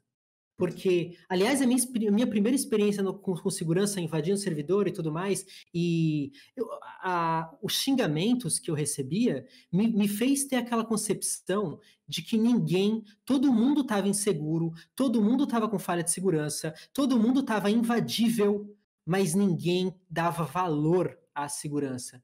Então, mas o desenvolvimento web, o fato de vender pela internet e colocar dinheiro na conta das empresas, as empresas davam valor porque fica muito mais fácil de enxergar o din-din. Então, pela, a minha percepção de mercado era que o desenvolvimento web ia crescer mais do que segurança, porque as empresas demoraram para dar valor para segurança. Então, foi por isso que eu fui para desenvolvimento web. Ainda dão, né? Ainda, ainda dão muito pouco valor para segurança. Cara, chegou uma pergunta aqui de um, de um compatriota seu chamado Lucas Maciel. Eu acho que é. você. Ele perguntou que, cara, Fernando, conta por favor a sua história com, com site político. E essa história eu já sei, eu já sei, já sei mais ou menos. Inclusive, eu, eu, eu tava no Discord ali agora, eu falei, puta, foi você, irmão, foi você, eu tô ligado que foi você. Então conta pra nós aí. É que tinha um. Tinha um candidato a prefeito de Porto Alegre uh, em. Eu falo, vai. Quando o crime já prescreve, a gente pode falar dele. Vai, né? vai, pode falar. Ninguém vai denunciar isso aqui. E aí? E aí, Luquita? Sabia que o Luquita ia fazer essas perguntas aí, Luquita. Então, é, tinha um candidato a prefeito de, de, de Porto Alegre chamado Fogaça, que eu nunca tinha ouvido falar na vida. Eu nunca tinha ouvido falar. Eu morava em São Paulo. Eu morava em São Paulo, mas eu estava na newsletter desse, desse candidato a prefeito. Eu não sabia o porquê que eu estava naquela lista de e-mail, nunca pedi para entrar naquela lista de e-mail, só sei que semanalmente Fogaça tá liderando as pesquisas, não sei o que, Fogaça isso, Fogaça aquilo, e caindo no meu e-mail, tendo que deletar e tudo mais. Pedia para sair da lista do e-mail, não tiravam. Eu fiquei chateado, aí eu peguei e resolvi clicar, né? Resolvi clicar. Cliquei, entrei no site, era um sitezinho em PHP. Uh, ah, geralmente, quando eu entro no site, a primeira coisa que eu vejo, eu gosto de ver o robots.txt para poder entender um pouquinho da tecnologia usada no site, quais partes que as, os criadores do site não querem que os buscadores vejam e tudo mais. Aí eu dei uma fuçada na, entre, em via área de downloads do site e encontrei uma falha de segurança cabeluda, uma falha de segurança assim, uma falha rude, uma falha uh, bem, bem, uh, uma falha bem besta de segurança que era assim. LFI. Na área né? de downloads. É, o nome dela é LFI, não é? Eu acho uma parada assim. Dessa falha, não sei. Sinceramente, não sei como é que chama essa falha, não. Eu sei que uh, uh, RFI, Remote File Include. Isso. Não, então eu acho que não. Na verdade, a falha foi o seguinte: imagina uma área de download de um site. Aí uh, eu entrei lá na área de wallpapers do Fogaça e tudo mais. Era 2008. Um, Aí eu, eu vi que a, na área de wallpapers, a, a, para fazer download dos wallpapers, você, eu percebi que na URL ele botava um arquivo tipo download.php e um parâmetro, uma query string, um parâmetro para você escolher qual arquivo que você vai baixar, que sempre era um JPEG. Primeira coisa que você, a primeira coisa que você pensa numa hora dessas é o quê? E se eu trocar esse parâmetro que está na URL por outra coisa? Se eu trocar e ele mandar eu baixar, eu falei, e se eu colocar o index.php? No lugar de fazer download.php, file name é igual ao nome do wallpaper, eu troquei o nome do wallpaper para index.php. E ele pegou e, pum, toma, você quer o index.php? Faça o download do index.php. Aí eu falei, não, não, não é possível. Se esse pessoal é meia boca desse jeito, muito provavelmente a gente consegue rastrear onde é que está o arquivo com a senha do banco de dados. Aí eu abri o index.php e vi que ele, vi que ele dava os includes os em includes. config lá. Toca download do config. Você quer o config? Toma o config. Aí eu abri o config lá e tal, vi as informações do banco de dados. Aí eu pensei, não é possível. Só falta esse banco de dados estar tá aberto, tá aberto para o mundo inteiro. O IP remoto, é isso. Aí eu peguei a CC, consegui acesso ao banco de dados, beleza. Aí eu falei, cara, agora a cereja do bolo, a cereja do bolo vai ser se a senha do banco de dados for a mesma do FTP. Aí a cereja do bolo, aí para tudo. E nisso, é, eu tava chateado, porque eu recebia muito spam desse pessoal que não queria me deletar. Da, não queria me deletar da, da, da, da lista de e-mail deles, né? Mas foi dito e feito, bicho. A senha do FTP era a fucking mesma senha do banco de dados. Eu entrei via, eu entrei via FTP, eu entrei pela porta da frente, eu não invadi não, eu entrei, eu, eu não invadi não. Você foi convidado, você foi convidado. Eu, não, não, não foi invasão não. Foi, foi. O que, que eu fiz? Bem. Naquela, é, não, gente, gente, eu vou falar a verdade. O que que aconteceu?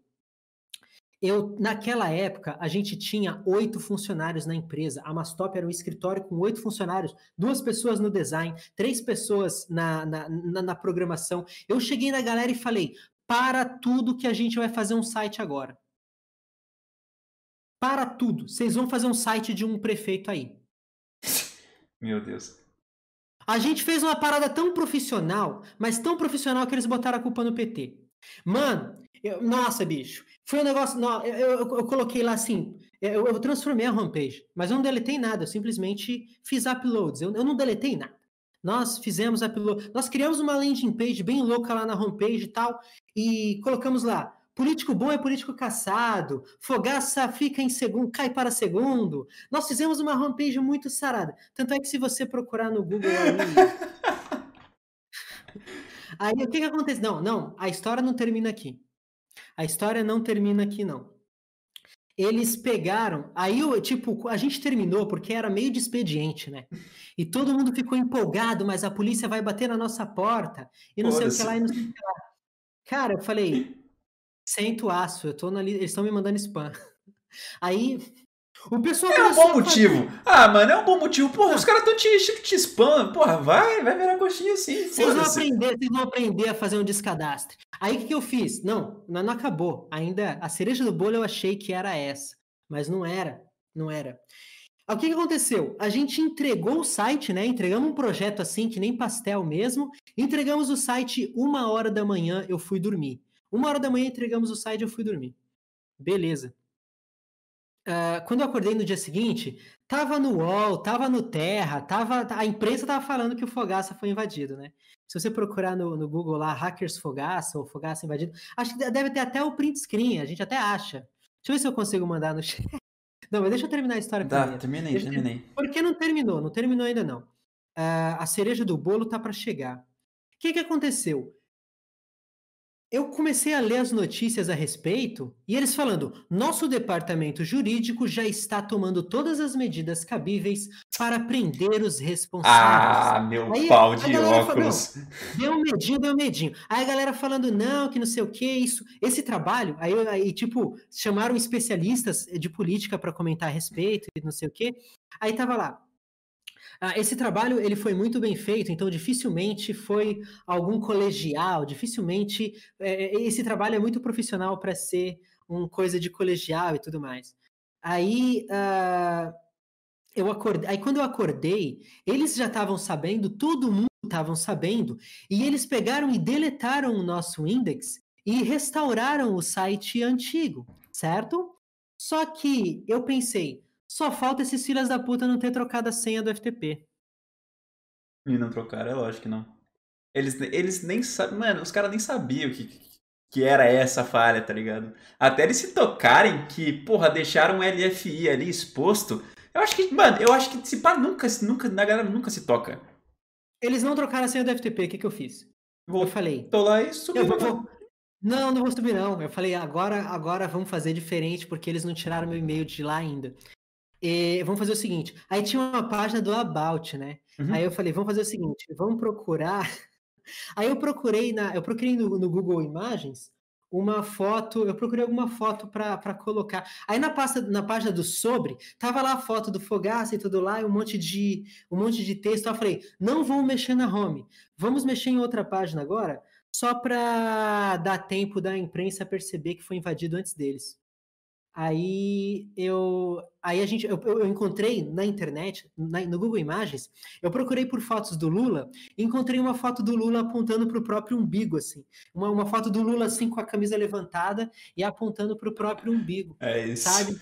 Eu achei linda essa foto. Aí eu peguei e falei, quer saber? Eu vou substituir esse arquivo só ali no About, de boa, é tranquilo. Isso. Vamos ver quanto tempo demora, né? Aí a gente trocou, dia passou, Aí daqui a pouco começa a pipocar na imprensa. Papapá, hackers invadiram o site do Fogaça de novo. Né? Dessa vez com a foto do Lula, blá, blá, blá, blá, blá, blá, né? Aí foram pegar a opinião da galera lá. O que, que vocês vão fazer? Você, cadê o departamento jurídico? Pá. Você acredita que eles falaram assim? Eles falaram assim: se essas invasões não pararem, vamos ser obrigados a tirar o site do ar. Tá bom. É isso. Troca! Troca a senha do FTP, criatura! Troca a senha do FTP. Começa trocando as senhas, o que, que você acha? É a mesma coisa de falar assim, gente, ah, voltando pro exemplo do chaveiro, né? Uh, o cara tá entrando na sua casa, bicho. Aí você pega e fala assim: se não parar de invadir a minha casa, eu vou ser obrigado a derrubar ela. Não faz sentido, meu amigo. Reforça, investe um pouco na segurança, presta atenção em quem você está contratando para fazer o seu site, para mexer na segurança do seu. Né? Não, não sei. Eu, talvez, eu, talvez eu fique estupefato desnecessariamente, mas eram tempos mais simples, né? Respondi aí a pergunta do. Respondi a pergunta do Luquita. Cara, é, eu, eu, eu, já, eu já fiz uma parada parecida, só que quando eu, eu tava lá com os meus 14, 15 anos eu, mano, eu já, eu já fiz muito SQL Inject, muito. Era, era, era a vibe do momento. Todo mundo tinha um paperzinho lá que se você seguisse a receita do bolo, você ia conseguir fazer o seu SQL Injection. Só que na época eu tava começando a aprender Bootstrap.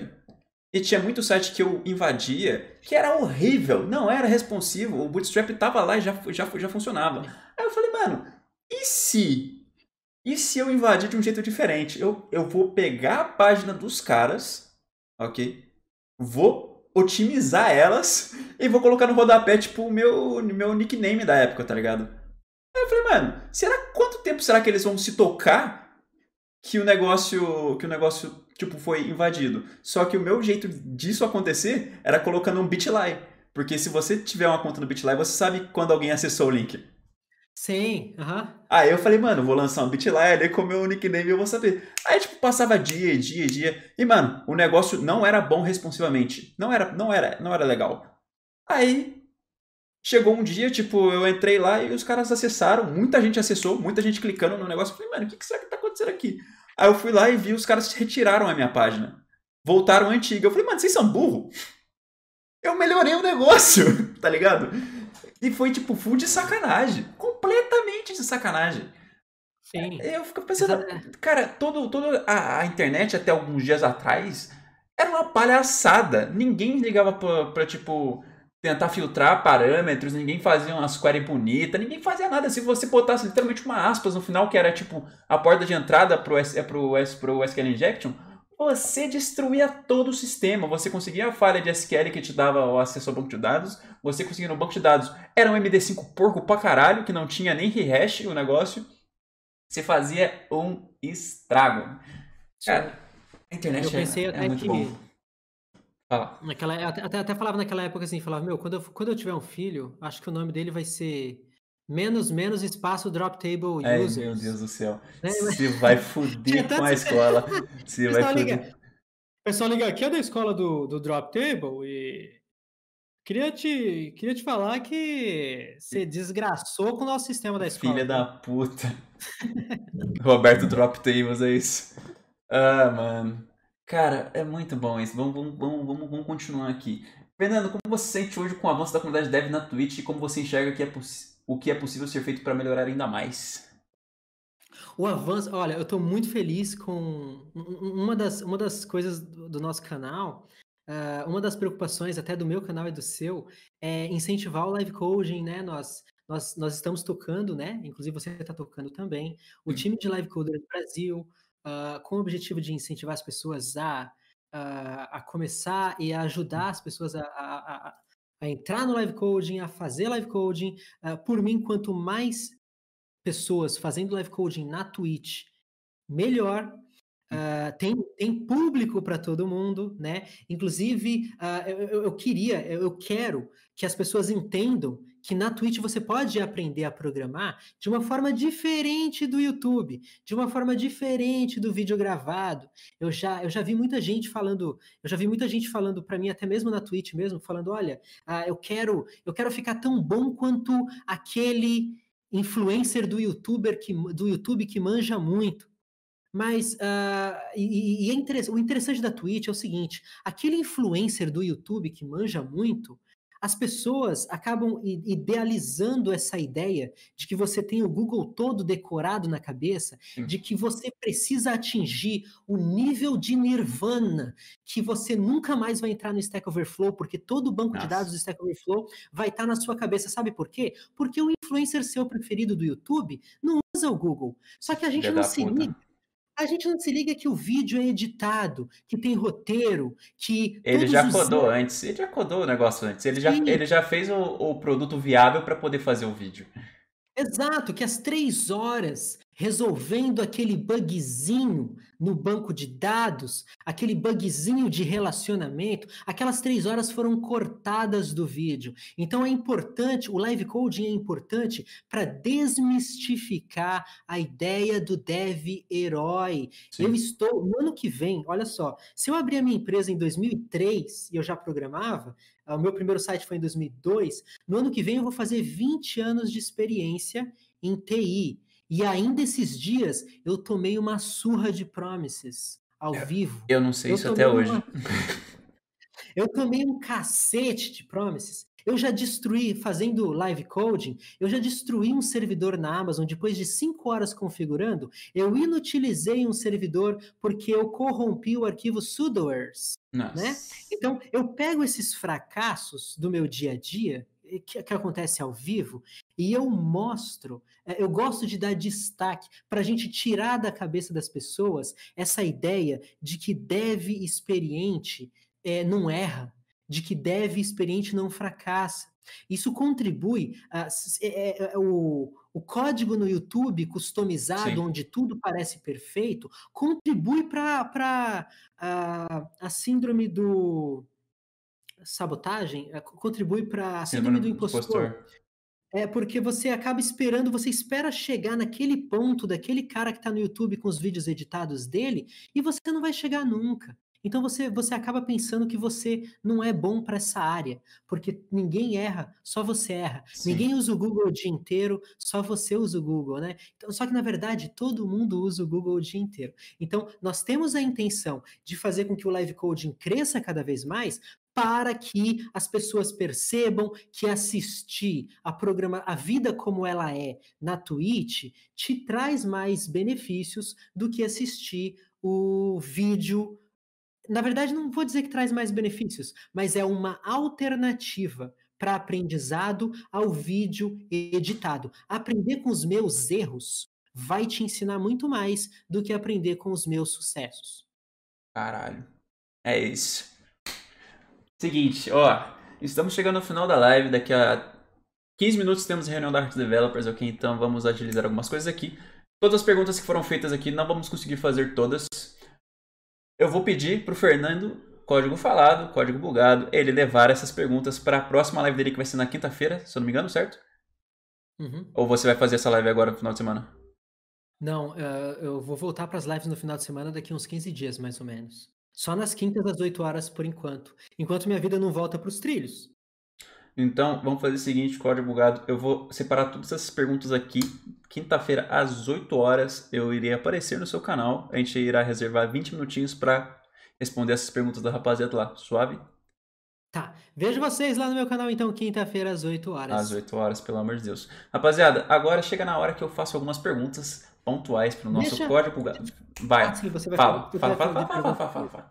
Não, eu só, eu só queria aproveitar a oportunidade para poder. Eu até estava comentando, eu estava comentando lá no, no privado com o pessoal da Heart, mas uh, uhum. eu queria aproveitar a oportunidade para poder falar do quanto eu gosto da comunidade de vocês e o quanto eu acho bonito isso que vocês fazem, porque é muito nobre. Uh, uh, é, hoje eu, eu, me esforço bastante para ajudar as pessoas. Uh, nos estudos de outras pessoas e vocês doam, vocês na, na Heart, vocês doam o recurso mais precioso que nós temos, que é o tempo, e passa realmente uma impressão de que vocês são uma mega corporação enorme de desenvolvedores e desenvolvedoras, uma coisa extremamente saudável, não tem lugar para babaca, o que é muito raro em comunidades de tecnologia, e eu gostei muito de ter conhecido a comunidade de vocês, uh, muito respeito e essa a, a, gente tem essa sintonia porque a gente tem uma ideologia muito parecida de ajudar o próximo e de criar conteúdo e de fazer o que está ao nosso alcance para poder tentar melhorar o cenário de tecnologia no Brasil. Então, eu, eu falo para eu falo para todo mundo que eu, que eu vou falar de comunidade, eu sempre cito a Hard Developers como a, a maior do Brasil em, em relação a não só em relação a, a a comunicação em relação à Discord, mas, mas também a maior do Brasil em relação a ambiente saudável, onde quem está estudando quer estar, gostaria de estar. Então eu é, quero deixar isso registrado, que eu gosto bastante da comunidade de vocês. E tá. parabéns, né? Parabéns a você, isso. parabéns a. Eu sei que não é só você, eu sei que é uma equipe uma enorme. Equipe... Aí, então, parabéns a todos vocês. Inclusive, cara, isso aí vai ser clipadíssimo, iremos postar aí, porque isso aqui tem que ficar enquadrado, porque foram umas palavras muito bonitas, cara. Muito obrigado aí. Nosso trabalho é, tá, tá, tá sendo feito, inclusive tá chamando a atenção de muita gente grande aí. Dois anos aí de Twitch, dois anos de Hash Developers e estamos chegando num ponto bem importante, que é o ponto que a gente vai expandir muito mais. Agora, Fernando, vamos chegar no nosso bate-bola jogo rápido aqui, cara. Me fala uma empresa que você gostaria muito de trabalhar ou já queria, já teve a vontade de trabalhar pra caralho. Tipo um nome aí, joga pra cima. Amazon. Amazon. Stripe. Stripe. Cara, eu usei o beta do Stripe. Amazon Stripe. Eu usei o beta do Stripe. A Amazon, ela tirou uma, uma empresa muito, muito que eu gostava muito, que era do, do Cloud9. a Amazon comprou o Cloud9 um tempo atrás. Então, beleza. Cara, uma é, linguagem. É, sinceramente, de... eu não sei qual é, eu não sei qual mais, não sei se é mais Amazon ou mais a Stripe, porque eu gosto muito da mentalidade da Stripe e do quão amigáveis para devs eles são. Eles são demais. Eu conheci a Stripe porque, tipo, eles tinham um sistema muito bom quando, quando eles estavam em beta, só que, tipo, só funcionava no, é, no exterior, não tinha no Brasil. Demorou pra caralho pra chegar no Brasil, inclusive. Tá chegando agora. É, então. É, se você tivesse que escolher uma linguagem de programação pro resto da sua vida, para você fazer isso no dia a dia, no resto da sua vida, qual seria? Linguagem de programação, JavaScript. Ok. Eu tava esperando um PHP Jabá aqui, mas tudo bem. Ok, fica pra próxima. Cara, se você tivesse que dar uma dica única para alguém iniciante que vai começar a codar ou fazer live coding, ou os dois, né? Porque você pode conciliar os dois. Qual seria essa dica? Uma dica única, tipo a dica de ouro, de ouro do Fernando Código Bugado. Tá. Vai começar agora? É. Tá. Uh, valorize o seu sono. É, porra, isso aí é uma parada que ninguém, ninguém liga. Inclusive, esse estereótipo da galera que fica vidradona codando, ideia erradíssima. Vai ter dias que você vai se sentir poderoso esse, esse, esse ponto de te falar, mano, vamos, vamos fazer tipo 20 horas. Mano, você pode fazer, você é livre. Mas isso não é uma boa ideia. É porque, então, é porque nós somos os únicos animais que caminham nesse planeta dormindo mal. E no dia que você entende que você, que, que você é capaz de muito mais se você descansar bem, você aprender a desligar o seu cérebro na noite anterior, independente dos problemas, independente, independente do, das coisas acontecendo na sua vida, se você aprender a arte de desligar o seu cérebro e descansar direito, você vai ser um excelente profissional de tecnologia. É isso, rapaziada. Esse foi Fernando, código falado no nosso canal da Heart Talks. Espero que vocês tenham curtido, porque essa aqui foi uma aula gratuita, como todas que a gente dá aqui na Twitch, certo? E é isso. Uma boa noite a todos e vejo vocês semana que vem na próxima Heart Talks.